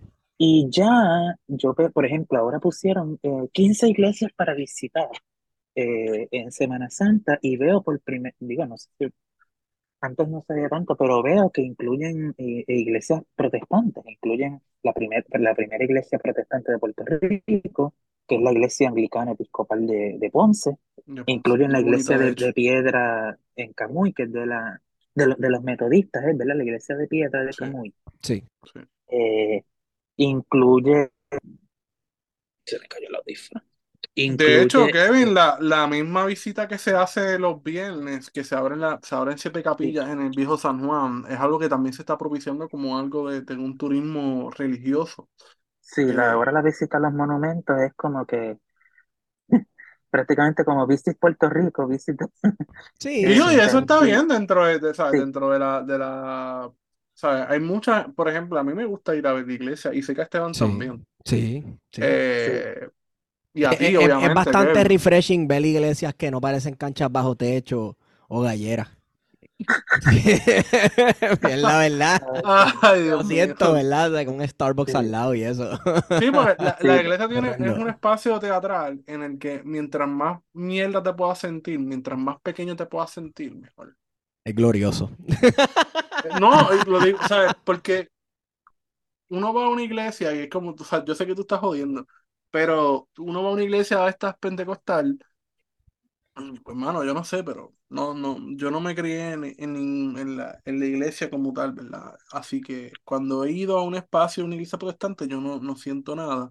Pero cuando uno va a una iglesia, qué sé yo, cabrón, una catedral bien cabrona como la de Córdoba, por ejemplo, en España, que uno dice, cabrón, ¿qué es esto? ¿Sabes? Sí, Porque, sí, sí, porque soy una mierda de personas en este... Como que esta No, gente tendrá la razón. Wow, me siento pequeño. La realidad es que cada, cada templo, cada iglesia tiene esa función, tiene esa función es de ser un despliegue de poder de la iglesia. Incluso en el caso de Granada es, mira lo que hemos conquistado, mira lo que hemos logrado. Incluso eh, eh, pues se puede ver toda la arquitectura este, morisca, ¿verdad? Que, eh, y, y que se conquistó y se reconquistó en un momento dado. Así que sí, este, todos los templos católicos, por lo menos las iglesias así grandes, históricas, son pequeños destellos de poder y de la en Roma, por institución. ejemplo, y en Roma, por ejemplo, vemos que hay muy pocas, muy pocas iglesias eh, medievales. O sea, la- la- las primeras, las grandes iglesias en Roma fueron después de Constantino y, ¿verdad? Posteriormente en Constantinopla, ¿verdad? Que después, ¿verdad? Cuando invadieron los, Lo- cuando lo- los turcos la conquistaron en Ujú. 1453, pues la mayoría se convirtieron en mezquitas. Pero Santa Sofía y la iglesia de los apóstoles pues Santa eran Sofía es ese preciosa. símbolo. Eh, pero en el caso de Roma, vamos a ver que la mayoría de, de las iglesias se van a, a- a reconstruir bajo la época barroca, la época de la Contrarreforma. Y es que la Roma, la iglesia de Roma, es la que tiene el poder. Y el Papa es el que debe tener ese poder. Y por eso se reconstruye San Pedro, que hasta hoy día es la iglesia más grande del mundo. Que, y, y despliega todo ese simbolismo de, de, de poder en imágenes, en palabras, en, en esos frescos. La- por ejemplo, la, la iglesia, la iglesia del, del, del Jesús, que es la iglesia de, la iglesia que es la, la principal de los jesuitas del mundo, que está en Roma, tiene esa, cuando uno mira el techo, tiene esa, esas pinturas trampantojos, que tú piensas que, que los ángeles se están metiendo al techo y, y, y ve- ves toda esa, es una cosa bien espectacular. Y, y pues sí, son, son espacios donde se demuestra o se intenta demostrar pues de alguna manera poder. Eh, hay algunas, por ejemplo, en Puerto Rico, eh, no vamos a ver muchísimas iglesias con tanta ornamentación como las podemos encontrar en México o incluso yéndonos más cerca en Cuba. Eh, pero hay algunas, sin duda alguna, que iglesias católicas y protestantes que son, que uno las ve y uno dice, contra, por ejemplo, la, la, cate- la Catedral Episcopal de San Juan, que queda en la misma Ponce de León, es una iglesia hermosa, Que es la neogótica. hermosa. Sí, es una iglesia que es Es una, una cosa preciosa. espectacular. En- La, la arquitectónicamente hablando, yo creo que todavía la tiene cerrada, pero arquitectónicamente hablando, decirle, acho, ahí parece que vive Batman, es increíble. eh, y, y vemos, ¿verdad? Pues en, en, por ejemplo, y cada iglesia tiene como que su propia arquitectura, eh, sea católico. Por ejemplo, la iglesia, la iglesia central presbiteriana de Mayagüez es una iglesia que, que es impresionante, ese neogótico, está, está bestial. Eh, y iglesias como por ejemplo eh, la iglesia de San José en, el viejo San Juan, la, de la antigua iglesia de los dominicos, pues es, tienes, eh, tienes ese gótico y esas naves así espectaculares. Sí, sí. Igual que la metodista de Ponce, nosotros tuvimos la, oportunidad de entrar y por fuera, además de que es súper preciosa por fuera, por dentro tiene un sistema de vigas este, para sostener el techo Sí, el, arquitecto Necadoma. Ese, esa masonería está preciosa, mano. El trabajo de masonería y de carpintería que tú ves al interior de esa iglesia es impresionante, mano. Y es una iglesia episcopal. Eh, y también las, las, iglesias tienen que también, sobre, sobre todo en la, en la Edad Media, pero las iglesias tienen que tener un, tienen que construirse con un buen sistema de, de acústica. De modo que cuando empiezan la, las liturgias cantadas, los cantos gregorianos, etcétera, eh, pues tenga una buena acústica. Por ejemplo, ahora en, en, Notre Dame de París, que porque lamentablemente sufrió aquel incendio hace cuatro años, eh, y se desplomó aquella, lo, que llaman el, el spire en, inglés. En, en, español ahora mismo se me, se me escapa el nombre, pero es esa estructura que sale del centro, que es una, una cosa la inmensa, así larga, una aguja, esa es la palabra, la aguja. Y, y las, los, los bolts, las bóvedas este, góticas, se supone que, que mantengan ese ambiente de, de, de, cuando la música se, se, escuche, se sienta. Y hace poco hicieron un estudio eh, donde, donde están tratando de, de, durante la reconstrucción de esa parte de Notre Dame, eh, que se pueda recuperar también la acústica, exactamente como se oía antes del incendio. Y es que en la, cuando uno entra, pues se escuchan los cantos un poco distorsionados, pero se siente oh", y puedes sentir esa atmósfera y mientras más te vas moviendo al centro, pues más se escucha. Sí. Eh, y, y, grandes iglesias así, pues que tienen esa acústica, pues la Catedral de Sevilla, que es la, la cuarta iglesia más grande del mundo, la Catedral de Londres, que es la tercera, eh, San Pedro, obviamente, del Vaticano, eh, y todas estas iglesias, todas, se supone que tengan una buena acústica. Hay iglesias donde lamentablemente uno va y, cuando cantan, como no, no entiendo, no entiendo lo que hablan ni lo que cantan, porque, porque han incorporado el uso del micrófono. Pues, todo eso como que Sí, le ponen las bocinas y estas cosas. Bueno, es como las mezquitas que los minaretes servían, ¿verdad? Para que una persona se trepara en ellos y hiciera el llamado a la oración en el Islam. Y ahora ponen una bocina. Se escucha, súper. Literalmente, cabrón. Así eh, tienes flashbacks, Mario. Tienes flashbacks, lo sé todo. PTSD. Muñacho. Tacho. Pero sí, mano, ¿sabes? Por un lado, lo que por un lado sí es un despliegue obvio de poder eh, de la iglesia, incluso mostrar, mira lo que yo he conquistado, porque aquí tengo eh, eh, recursos que he extraído y he explotado de lugares que yo he conquistado o, elementos arquitectónicos de gente que yo conquisté, etcétera, etcétera.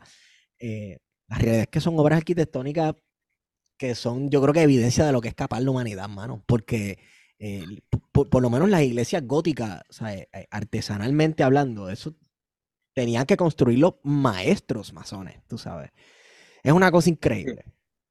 Pero bueno, yo, yo, no sé, ¿podemos ir cerrando, Wario? Sí. Sí, yo creo que sí. Este, Kevin, gracias por estar con nosotros en esta maravillosa noche.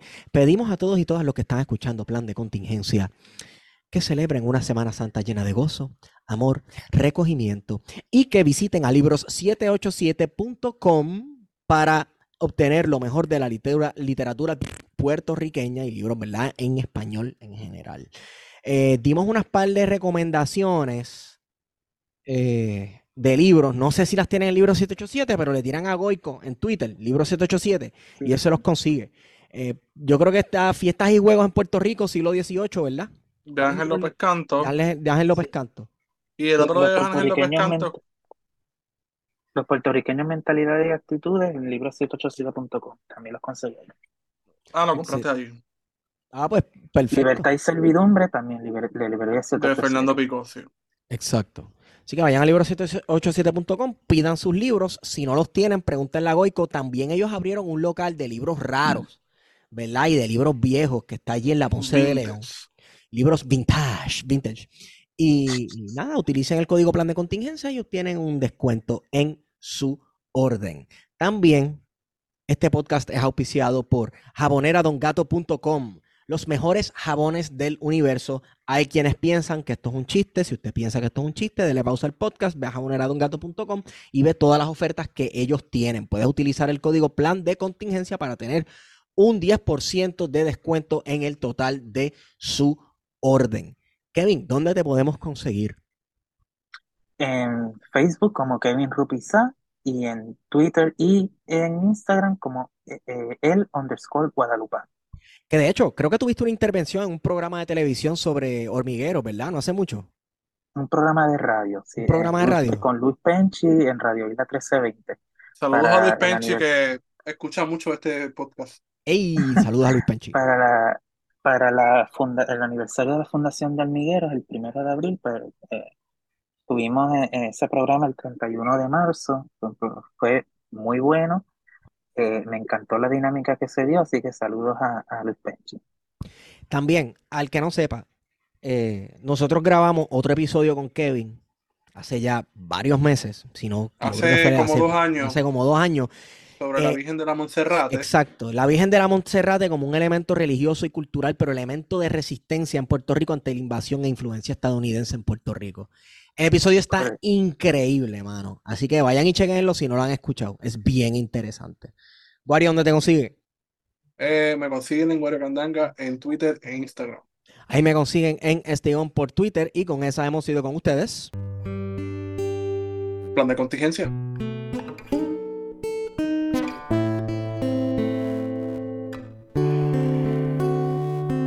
En Peñuel hizo pilates, Pogará Poncio Pilato, en la pelota pileta donde él se lavó las manos. Si pulula por tu área, ten cuidado porque es piloto. Se empelota que el poluto, impecable, mal hermano. Si sin mola no habrá luto, no. Pero el bruto no lo entiende y se pone aún más bruto. Se fue al lapo de Gemende, escuchando escorbuto. Y cuando vio al bartender, pide un shot de Jagger verde. Vi una mesa y de repente, entre manchego y prochuto, estaba aquel hijo de puta que le puso un se vende a la casa de su nena, la casa de su nene. Fue para allá y se hizo el astuto yo.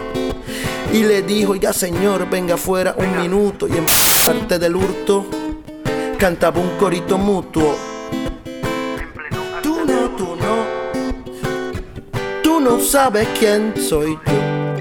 Yo no sé ni quién soy. Voy pensando en el ayer cuando mi mañana es hoy. Yo ya no. Yo ya no quiero un reloj. Yo ya no. Yo ya no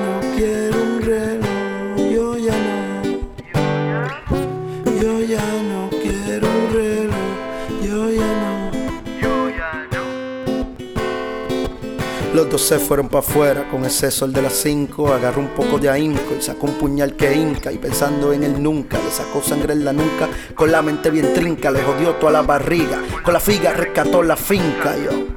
Eso piensa el muy absurdo y se pone más absurdo y volvió a su carro y cerca del iPod con escorbuto de gas había un candungo muy flamable como siempre y sin un dedo de frente se bañó hasta los dientes, sacó el lighter y sin truco, simuló y se murió y no hubo luto y en pleno arte del hurto cantaba un corito mutuo, tú no, tú no, tú no, tú no sabes quién soy, yo ni sé quién yo soy.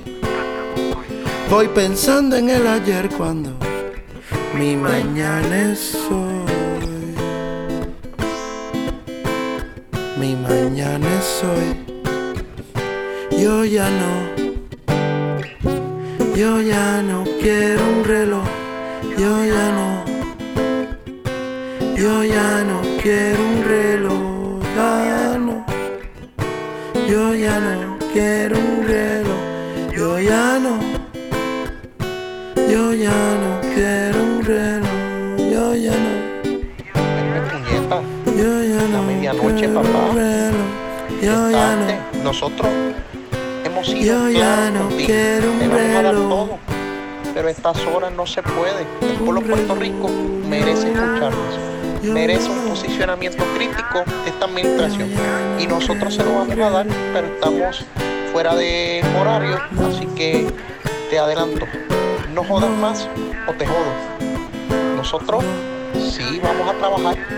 Una estatua de un puñal pero ya, eso en su momento, eh, vamos a dar un mensajito. Eh, en pleno arte del hurto cantaba un corito mutuo. Tú no, tú no, tú no. Sabes quién yo soy. Yo ni sé quién soy yo. Yo ni sé quién soy yo. Voy pensando en el ayer cuando mi mañana es hoy. Mi mañana es hoy. Yo ya no, yo ya no quiero un reloj, yo ya no, yo ya no quiero un reloj.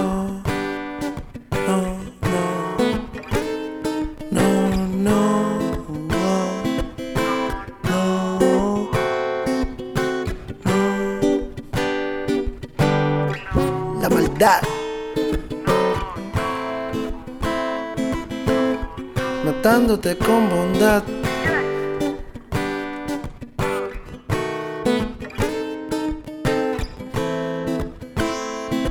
Se inmoló y se murió y no hubo luto.